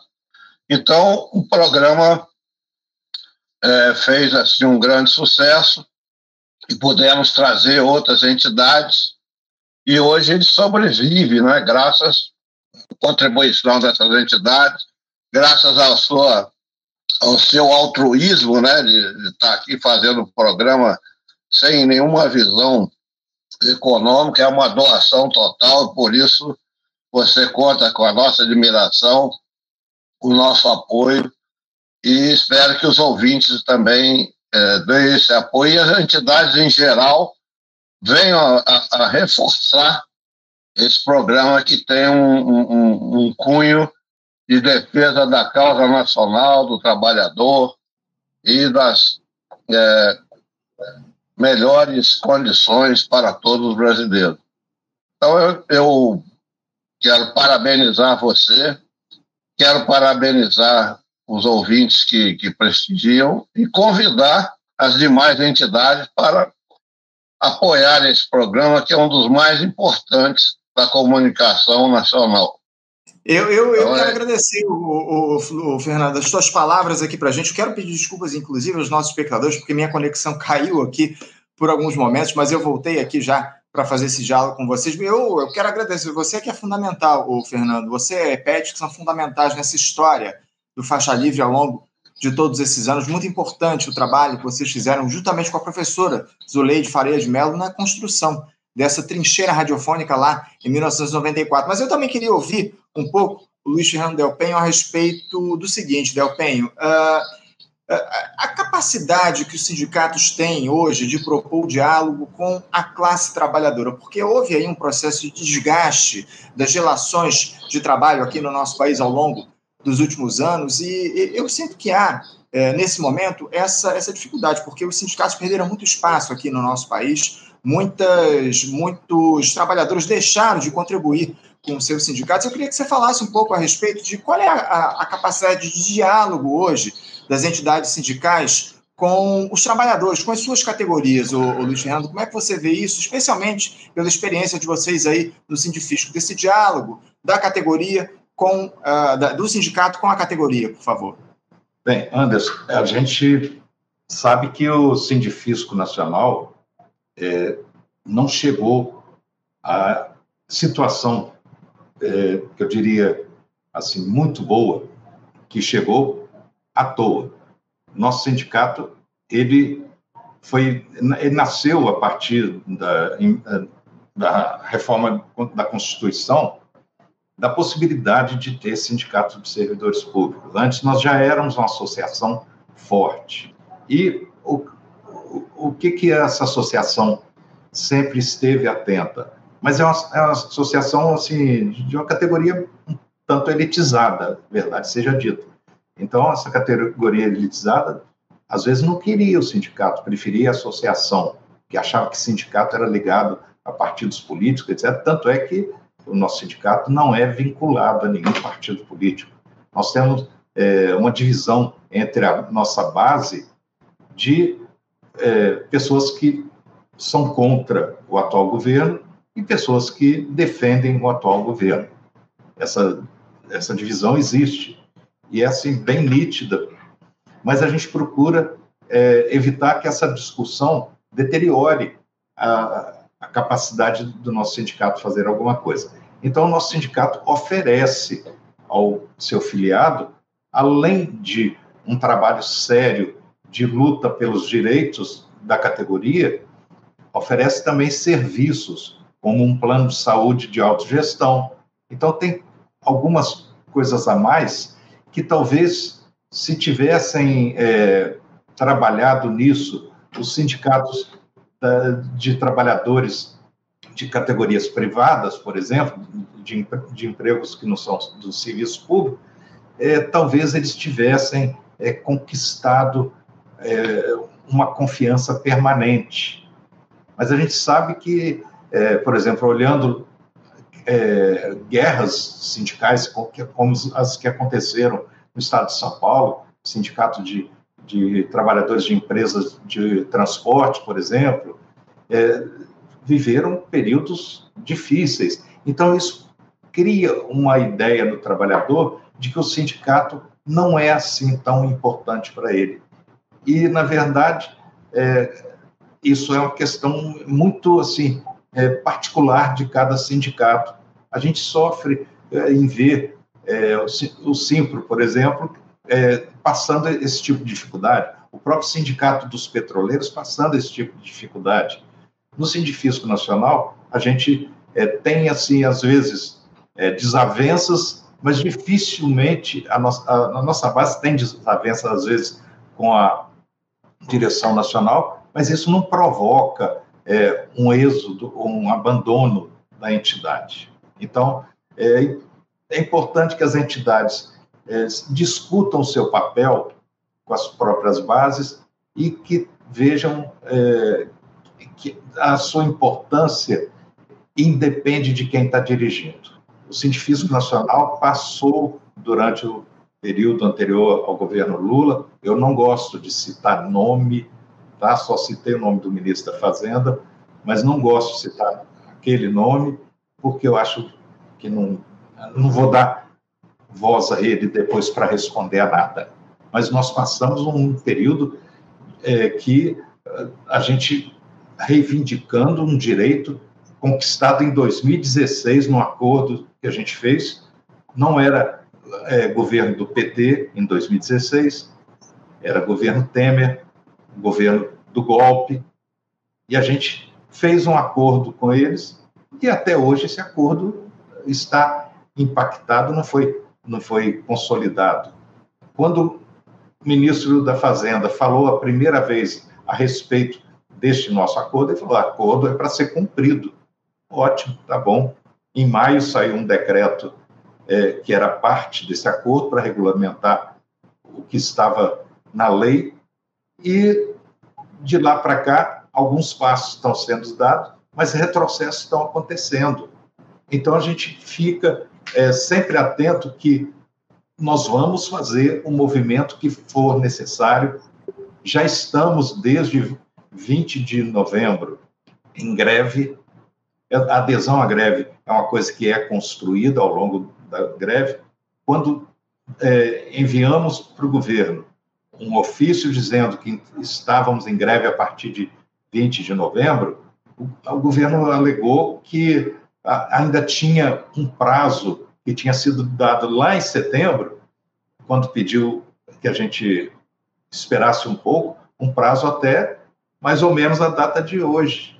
E o que veio semana passada em termos de contraproposta, eu acho que acordo não é para se negociar mais. Acordo foi firmado e é para ser cumprido. Concordo inteiramente com a Haddad. Por isso eu quero que a Haddad cumpra esse acordo. Quero que o governo como um todo cumpra esse acordo. E não é difícil esse acordo, não, porque esse acordo, é, o próprio ministro Haddad tinha feito uma portaria necessária é, designando a, a verba que era precisa do Fundaf para poder estabelecer o que estava na, na lei e no acordo. Então, depois vem outros ministérios que têm, logicamente, suas reivindicações. O próprio governo é, parece estar titubeando, entendendo que uma coisa lá de 2016, se for cumprida agora, vai acender o ânimo das demais categorias. Uhum. A gente não, não, não, não, quer sair da discussão é, que a Fonacat tem levado muito bem a respeito de um reajuste geral das categorias. Mas a gente quer que cumpra o nosso acordo. É por isso que estamos em greve. É isso, é isso, né, Odelpen? É muito importante a gente ter acompanhado esse processo de vocês, do Científico Dialogado, com o, a, o Científico Nacional, acima de tudo, com o presidente Isaac aqui no nosso programa. A gente tem feito esse acompanhamento, é muito importante a gente reverberar essas reivindicações de vocês e de todo o, o conjunto do, do, funcionalismo público aqui, do Serviço Público Federal, que a gente faz o acompanhamento, o diálogo com as diferentes entidades sindicais aqui no país. Ô, ô Delpenho, eu quero agradecer demais a tua presença nesse programa especialíssimo aqui de, de aniversário do Faixa Livre. Quero aproveitar a tua presença aqui, ô, ô Delpenho, para exaltar e as entidades que apoiam esse projeto, que é o Faixa Livre ao longo de todo esse período, as entidades que estão conosco aqui nesse momento cotizando o Faixa Livre são o Sindicato dos Petroleiros do Rio de Janeiro, a Associação dos Funcionários do BNDES, a FBNDES, também vocês do Sindicato Nacional dos Auditores Fiscais da Receita Federal do Brasil, da DS aqui do Rio de Janeiro, bem como a Delegacia Sindical do Ceará também está conosco, a Fundação de Narco Reis, o Sindicato Nacional dos Auditores Fiscais do Trabalho, também a DS aqui do Rio de Janeiro, a ACBGE, Sindicato Nacional, a Associação de Docentes do Colégio Pedro II, a ADCP2, e o Sindicato dos Professores do município do Rio de Janeiro e região Simpro Rio, são as entidades que apoiam hoje o Faixa Livre nesse projeto aí que já tem 29 anos de história, e você, o Delpen, faz parte dessa história. Quero agradecer demais a vocês do Científico pelo apoio que dão ao Faixa Livre e espero que no ano que vem estejamos juntos novamente fazendo esse diálogo, fazendo a defesa, acima de tudo, da classe trabalhadora, do funcionalismo público federal no nosso país. Parabéns por toda a luta, Delpen. Obrigado pela tua presença aqui conosco mais uma vez. Nós que parabenizamos o Faixa Livre e confiamos no Faixa Livre. É, o Paulo Passarinho cumpriu uma fase inicial e você está dando uma sequência muito importante. As novas formas de comunicação, eu até é, é o primeiro programa que eu participo com, com imagem, etc. Uhum. Né? Aí fiz questão de botar o nosso cartaz aqui pendurado atrás da parede e olha, a gente sempre estará junto com vocês, porque a importância do programa é inquestionável. Hoje a gente, eu, eu pedi até que adiantasse a minha participação, porque hoje a gente vai abrir um, uma discussão aqui na delegacia sindical, é, e, na qual estará presente o Isaac Falcão, nosso presidente nacional, e outros diretores. Então, não sei se de, de, repente depois eu te passo um recadinho no WhatsApp e antes do programa acabar, de repente, se o Isaac quiser, tá bom? Muito Será obrigado. Muito bem-vindo. Será Prazer muito bem-vindo, Fernando, e, e, que tudo corra bem no decorrer do programa. Eu não sei se eu, eu continuo conectado. Fica à vontade, o, Delpen. A gente está encerrando aqui a tua participação. Eu quero, Aí eu, quero, eu, quero, eu quero, acima de tudo, Delpenho, é, que você passe aqui o nosso recado também para o Isaac, que participa aqui no nosso programa constantemente, agradecer a ele também o apoio que ele nos dá. E se for possível, aí, em algum momento, ele entrar aqui para conversar com a gente até às 10 da manhã, fique, ele está tá à vontade aí para acessar. Só se clicar naquele link que eu enviei para você, a gente Não, acessa é. aqui novamente. Tá bom, Mas o... É, eu vou ver que se ele chegou ainda, se ele já chegou, porque eu, eu me tranquei aqui na, na sala para ah, não ser interrompido. Muito obrigado. Então, um abraço para todos aí. Boas obrigado, Delpen. Um abraço um para você. Até a próxima. Boas festas e um feliz ano novo. Para você também, para todos nós. Obrigado, Elpen. Um abraço. Conversamos aqui com o Luiz Fernando Delpen, presidente do Sindicato Nacional dos Auditores Fiscais da Receita Federal do Brasil, ADS aqui do Rio de Janeiro, Científico Nacional, e continuamos com você, o, o, o, Fernando, porque é, a gente ainda tem alguns assuntos para tratar contigo, para além do aniversário do Faixa Livre, né? Porque a, o, a, a, vida segue. A gente tem aí algumas questões importantes relativas à Petrobras, o, Fernando, que eu queria que você comentasse aqui porque a gente teve aí na última, na última semana é, um, uma Assembleia Geral de Acionistas lá da Petrobras, da qual você teve presente, né, o, o, Fernando? E no último dia 30, inclusive, essa Assembleia, na última quinta-feira lá, da Petrobras. É, e essa Assembleia aprovou uma mudança no estatuto da, da estatal para a escolha dos diretores e membros aí do Conselho de Administração, permitindo a chamada indicação política aí para esses cargos. Eu queria que você falasse um pouco a respeito de como foi essa assembleia da qual você participou e também que você nos dissesse o que é que representa essa mudança no estatuto, permitindo com que o governo federal, com que o Estado brasileiro faça as suas indicações com mais, com mais facilidade, porque havia uma série de limitações impostas pela lei das estatais e eu queria que você falasse um pouco sobre essa mudança do estatuto da Petrobras e a importância dela para o nosso país especialmente para a empresa, Fernando. É, a gente, eu votei contra, né, em nome da IPEC, porque, como você disse, abre a porteira aí para indicação política de uma empresa que tem uma importância estratégica fundamental para o país, né?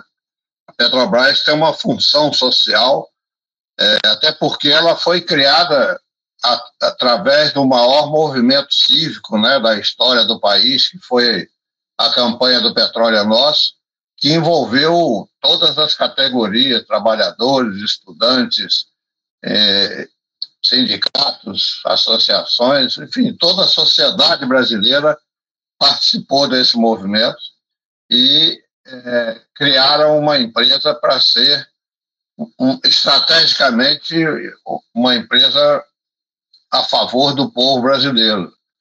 E com indicações políticas, né, é, isso aí perturba a administração da empresa, é, atrapalha a sua função e, e ela tem que ser uma empresa absolutamente íntegra, independente de, de, de, de junções é, politiqueiras. Né? Além disso, tinha o fato de que essa questão estava sob duas é, decisões monocráticas né, do, do, do, Lewandowski e do diretor lá do, do TCU, que deu um parecer, mas dependente ainda de, de ser ouvido no plenário.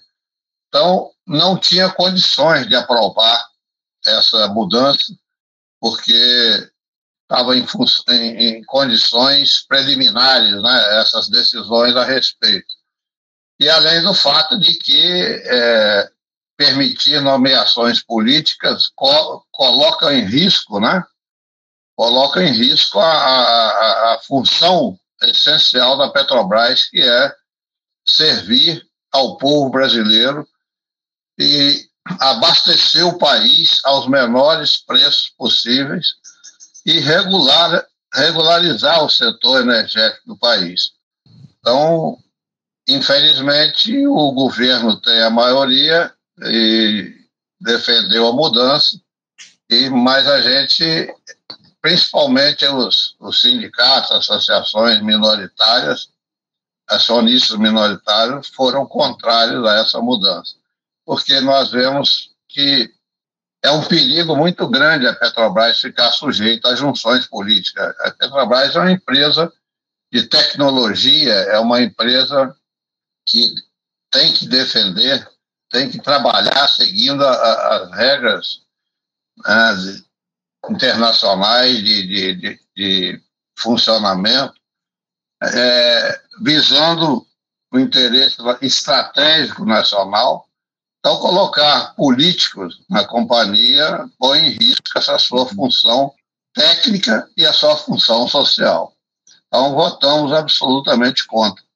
Pois é, o, o, Fernando, a grande questão é a seguinte: a Petrobras hoje cumpre a sua função social, o, o Fernando. Eu estou muito preocupado com os rumos que a empresa tem tomado ao longo dos últimos tempos. O presidente da Petrobras, Jean Paul Prat, tem sido muito criticado, inclusive, dentro do próprio governo Lula pelas iniciativas aí dele à frente da empresa, da estatal. Agora tivemos aí essa notícia do convite para que o Brasil passe a integrar a OPEP, né, a Organização dos Países aí, é, dos grandes produtores de petróleo no mundo. O presidente Lula, inclusive, disse que o Brasil não deve ser membro efetivo, mas um observador, e que o, o Brasil que quer mesmo é influir no sentido de fazer, de promover uma mudança no cenário da exploração de combustíveis fósseis, no planeta por conta, evidentemente, da necessidade que existe nesse momento de transição energética. Eu queria que você falasse um pouco sobre isso, o, Fernando, sobre uh, a, a, Petrobras cumprindo a sua função social, pelo menos essa foi, uh, assim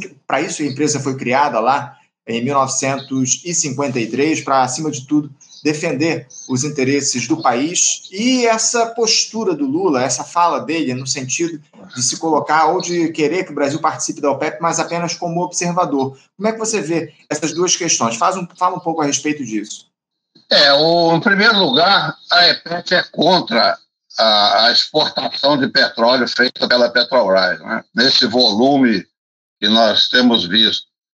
Nossa defesa é que o petróleo tem que ser refinado por brasileiros e, e, distribuído no país. Hoje a Petrobras está exportando um milhão e meio de barris por dia, é, juntamente com empresas estrangeiras, sem pagar imposto de exportação, ou seja, está exportando um bem do povo brasileiro sem nenhuma vantagem, né? Então, a exportação absurda da Petrobras, é, a EPET é absolutamente contra.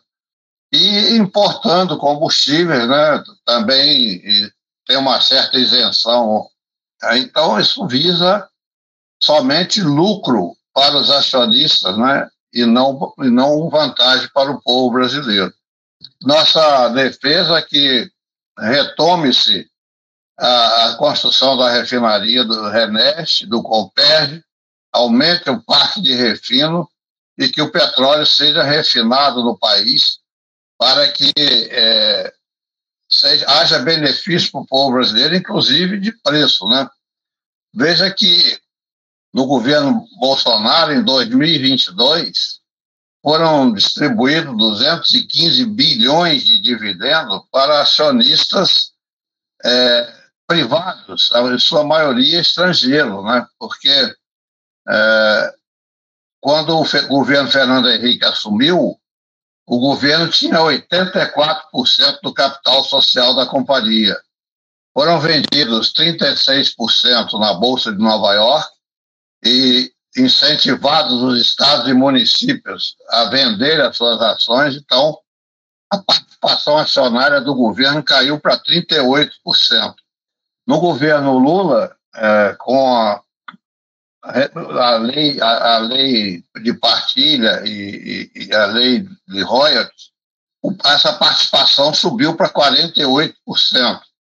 E no governo Bolsonaro é, foram incentivados a Caixa Econômica e o Banco do Brasil, o BNDES, venderem suas ações.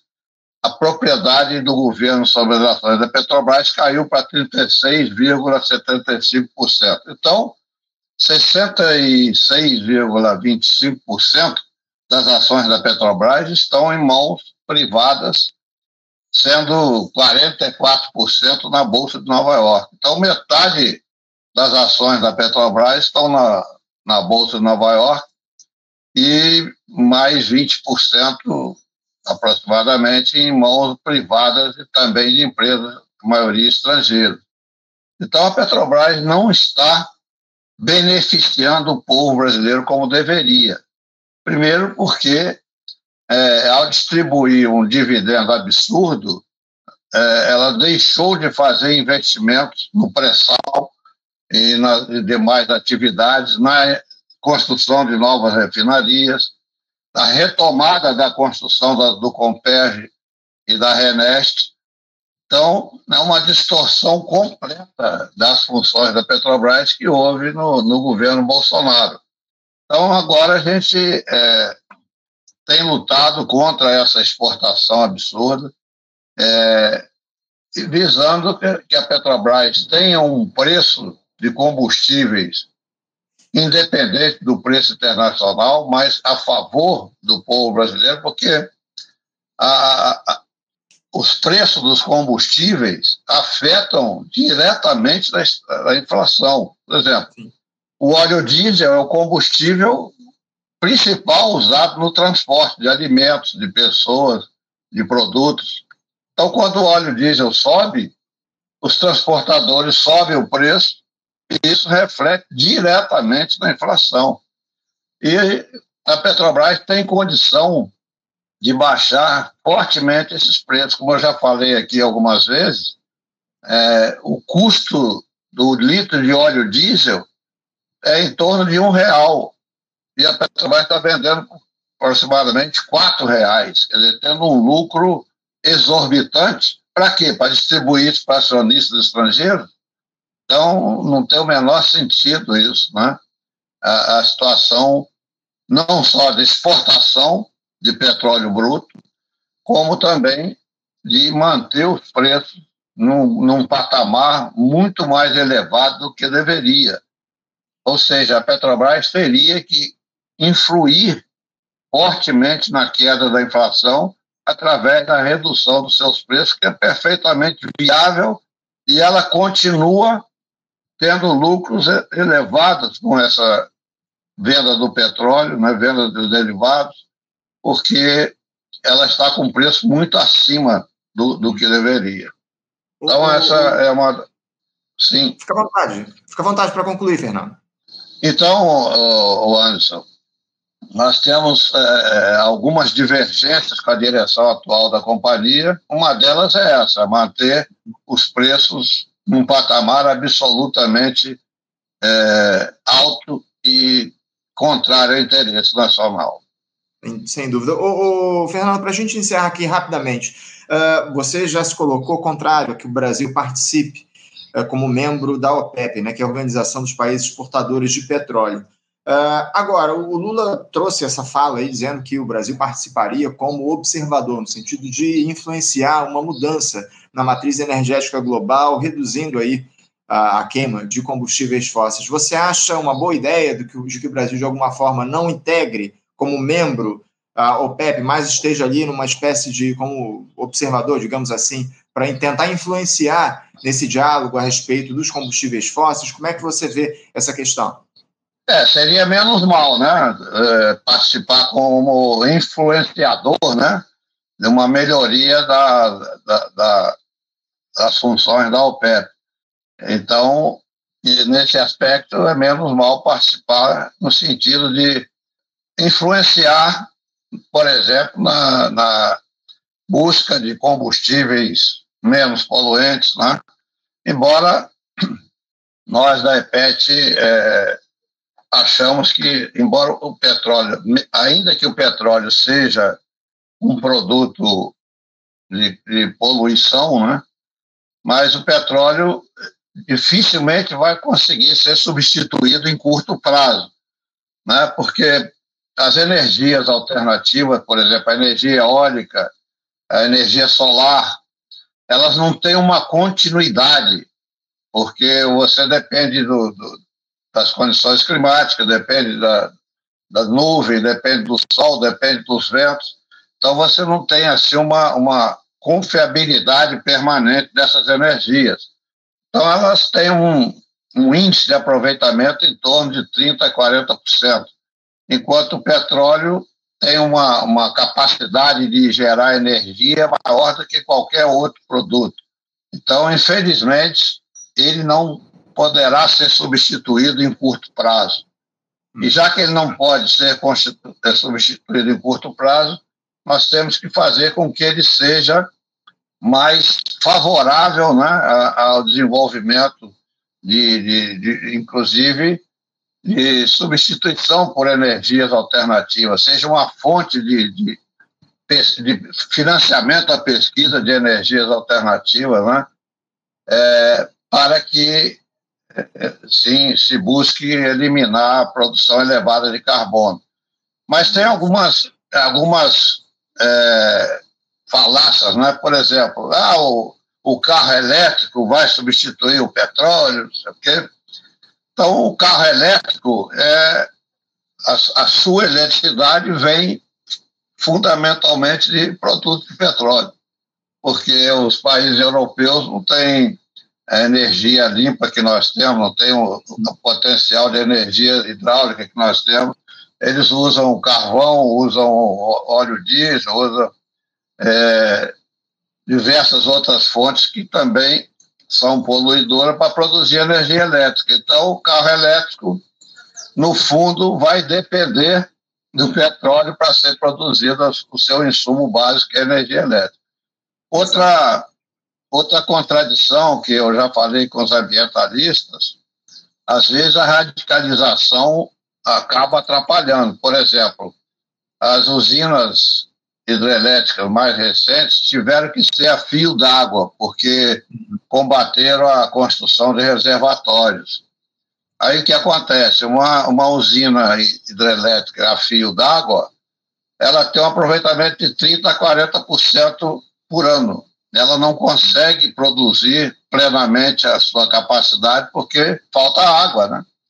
Então, uhum. ao não fazer reservatórios, se é, levou à condição de usar combustíveis para suprir quando os reservatórios caíram, né, com a seca, fez com que o nível do reservatório caísse perigosamente, tivemos que usar usinas movidas a óleo diesel, a gás, para poder. Então, você, por não ter um, um, um reservatório para garantir a produção contínua, se usou combustíveis altamente poluentes.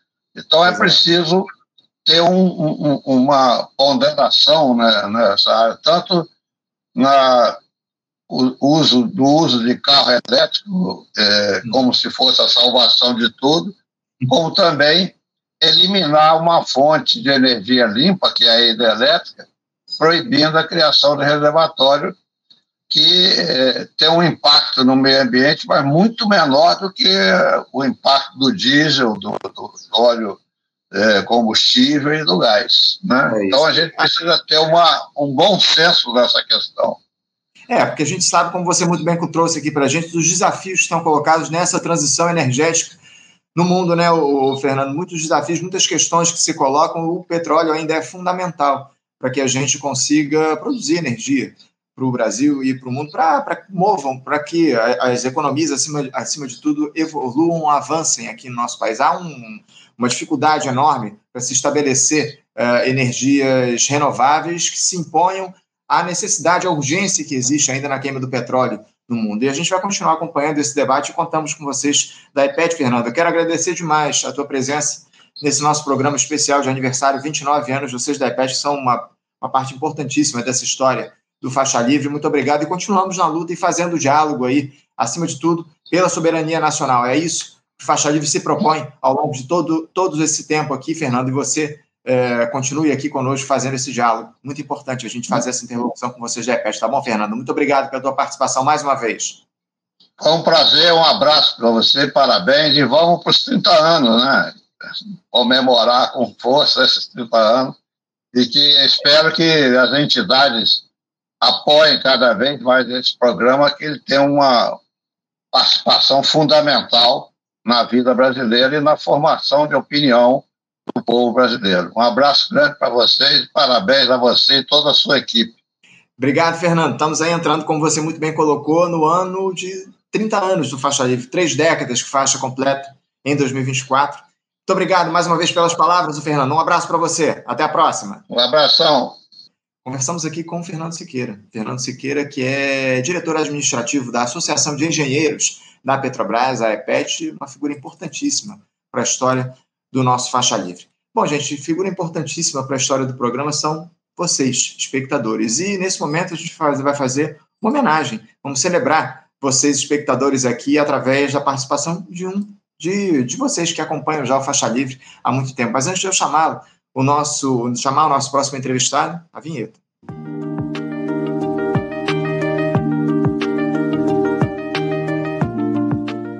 Eu queria saudar aqui uma figura muito especial para Faixa Livre, um ouvinte histórico do nosso programa, hoje interespectador.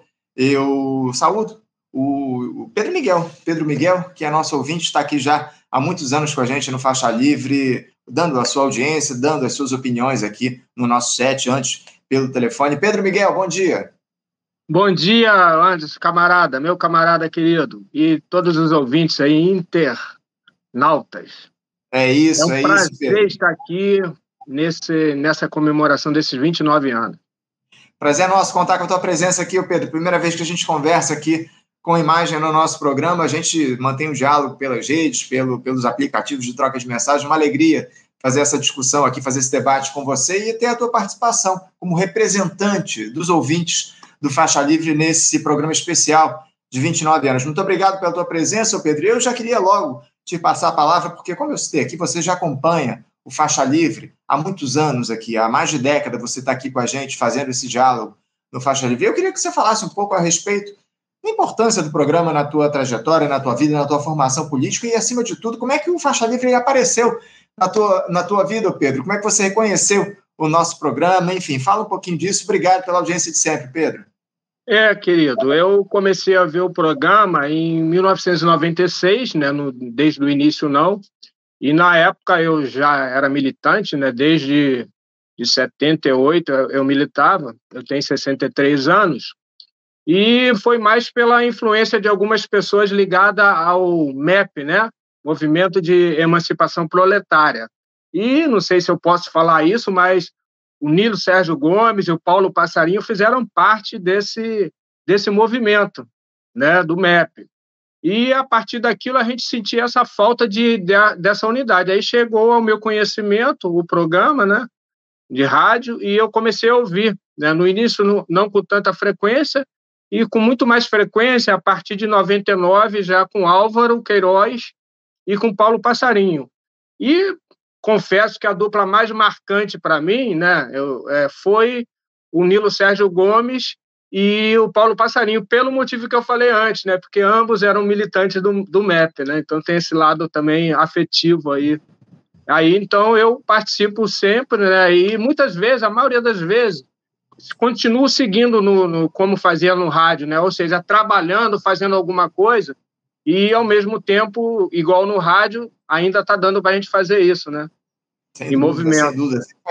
Você que faz um diálogo fundamental com a gente nas redes, ô Pedro, você que divulga o nosso programa, dá as tuas opiniões aqui no, no Faixa Livre. Você falou sobre duplas, né? O Faixa Livre teve duplas, para quem não sabe, durante muitos anos. O próprio Faixa, o Paulo falou aqui no início do nosso papo que o Faixa Livre foi apresentado por duplas, né? Por dois apresentadores durante muito tempo. E o Pedro citou aqui uma dupla importante, Paulo e o Nilo. Agora, o Pedro, eu queria conversar com você o seguinte: como é que uh, você vê hoje a esquerda uh, se inserindo ou fazendo diálogo com as regiões periféricas aqui do nosso país? Eu acho que isso uh, a gente precisa ressaltar a necessidade que há da, do campo progressista fazer essa discussão, levar a política para a base, é algo que foi abandonado ao longo dos últimos anos, e um espaço que é, acabou sendo ocupado em especial pelas igrejas neopentecostais aqui no nosso país. Eu queria que você falasse um pouco como é que é hoje, você que é um morador é, da, da Zona Norte do Rio de Janeiro, você que trabalha, dialoga com as periferias, como é que a esquerda faz esse trabalho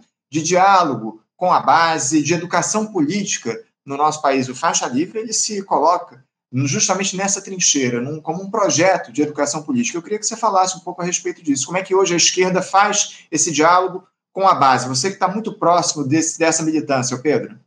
É, algumas vezes, alguns ouvintes talvez não entendam alguns posicionamentos meus. Eu, eu vejo a política é, institucional é bem diferente da política mais importante, que é a política de base, né?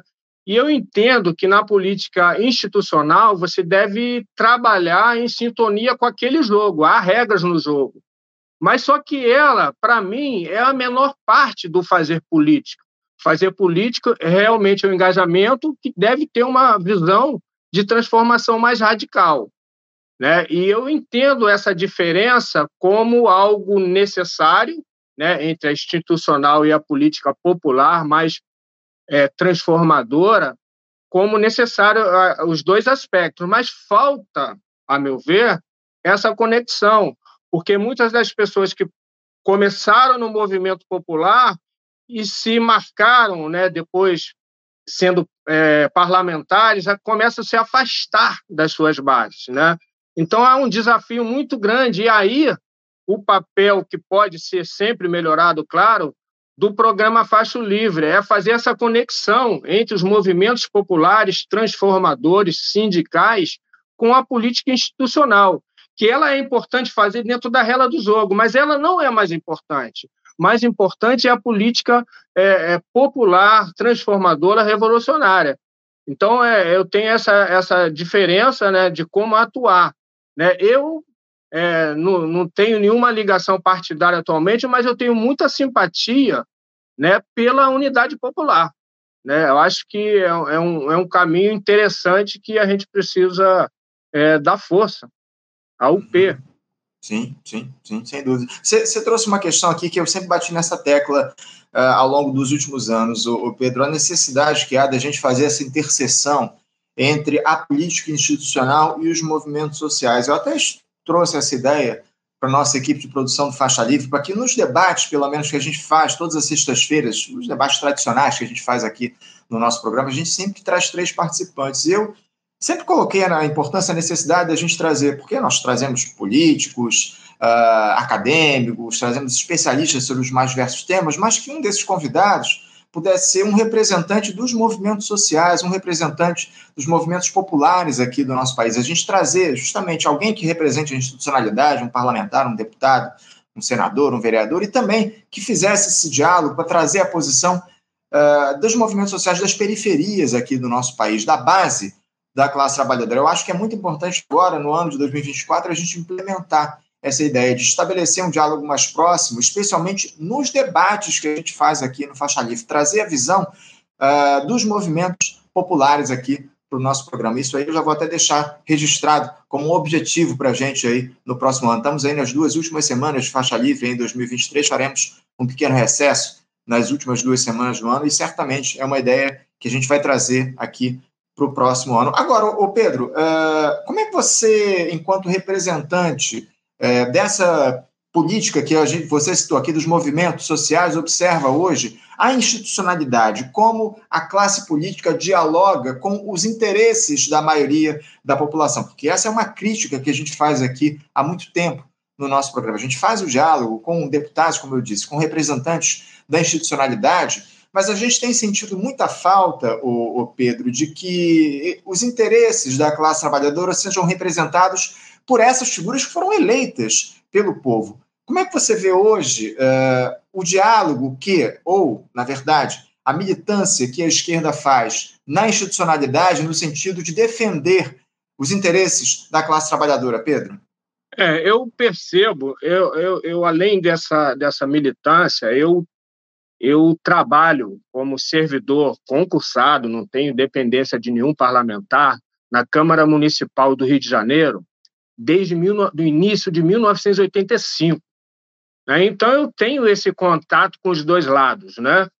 E o que eu percebo, como já falei, mas só querendo enfatizar anteriormente, eu acho que aqueles movimentos, aquelas pessoas que foram eleitas, porque muitos vereadores né, depois vão ser deputado estadual, alguns voltam, né? por exemplo, o Lindbergh ele chegou a voltar a ser vereador, agora foi, então vai e volta. Tem pessoas ali, o Eduardo Paes começou como vereador, então, o César Maia, de, de prefeito, tornou a vereador. O Chico Alencar já foi mais de uma vez vereador. Então, muitos que passam ali, e não vou nem falar do ex-genocida, né?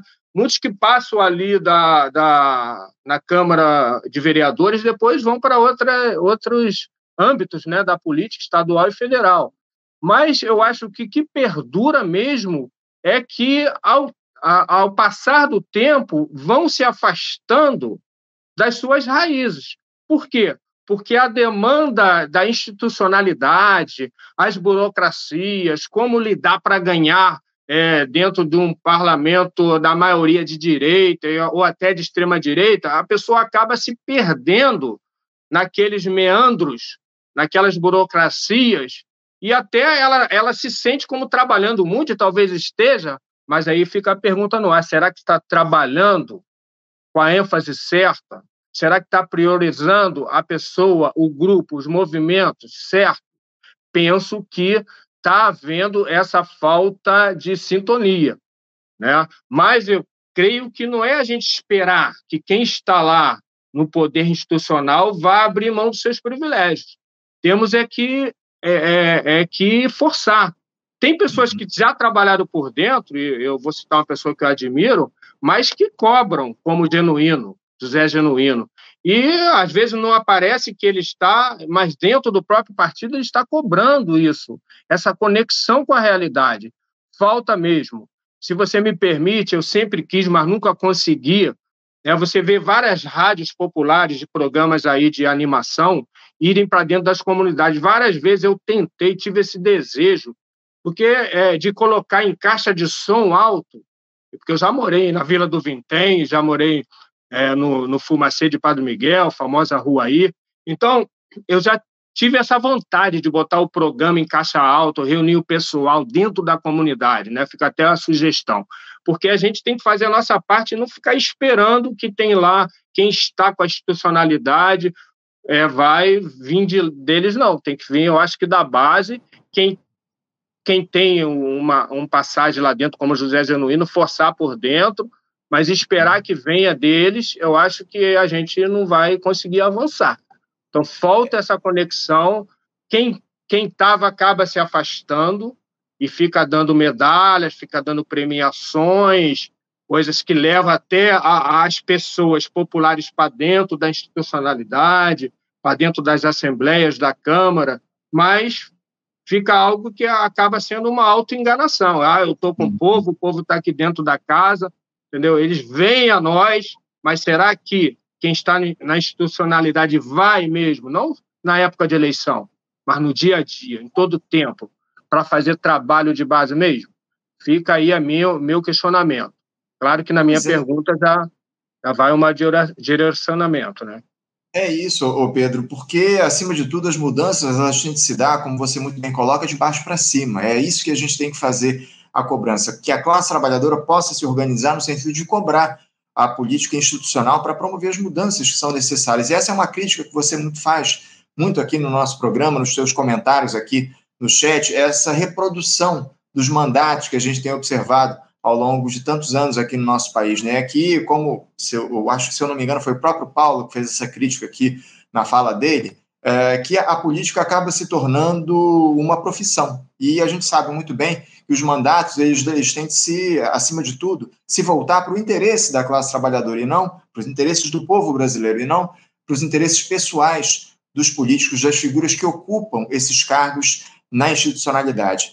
Pedro, eu estou com meu tempo mais do que esgotado aqui, eu preciso encerrar o nosso papo, mas eu quero, em nome de todos os espectadores que estão acompanhando aqui o nosso programa, em nome dos comentaristas da equipe do Faixa Livre, agradecer a vocês, a você que está representando aqui os nossos espectadores que já há tanto tempo já acompanham o nosso trabalho no Faixa Livre ao longo dos 29 anos, homenagear você por essa militância que você faz e pelo acompanhamento que você dá aqui ao nosso Faixa Livre, pela divulgação que você faz do nosso trabalho. Muito obrigado por todo o apoio que você nos dá aqui. Muito importante a gente contar com a tua audiência e com as tuas opiniões aqui no Faixa Livre ao longo de tanto tempo, tá bom, Pedro?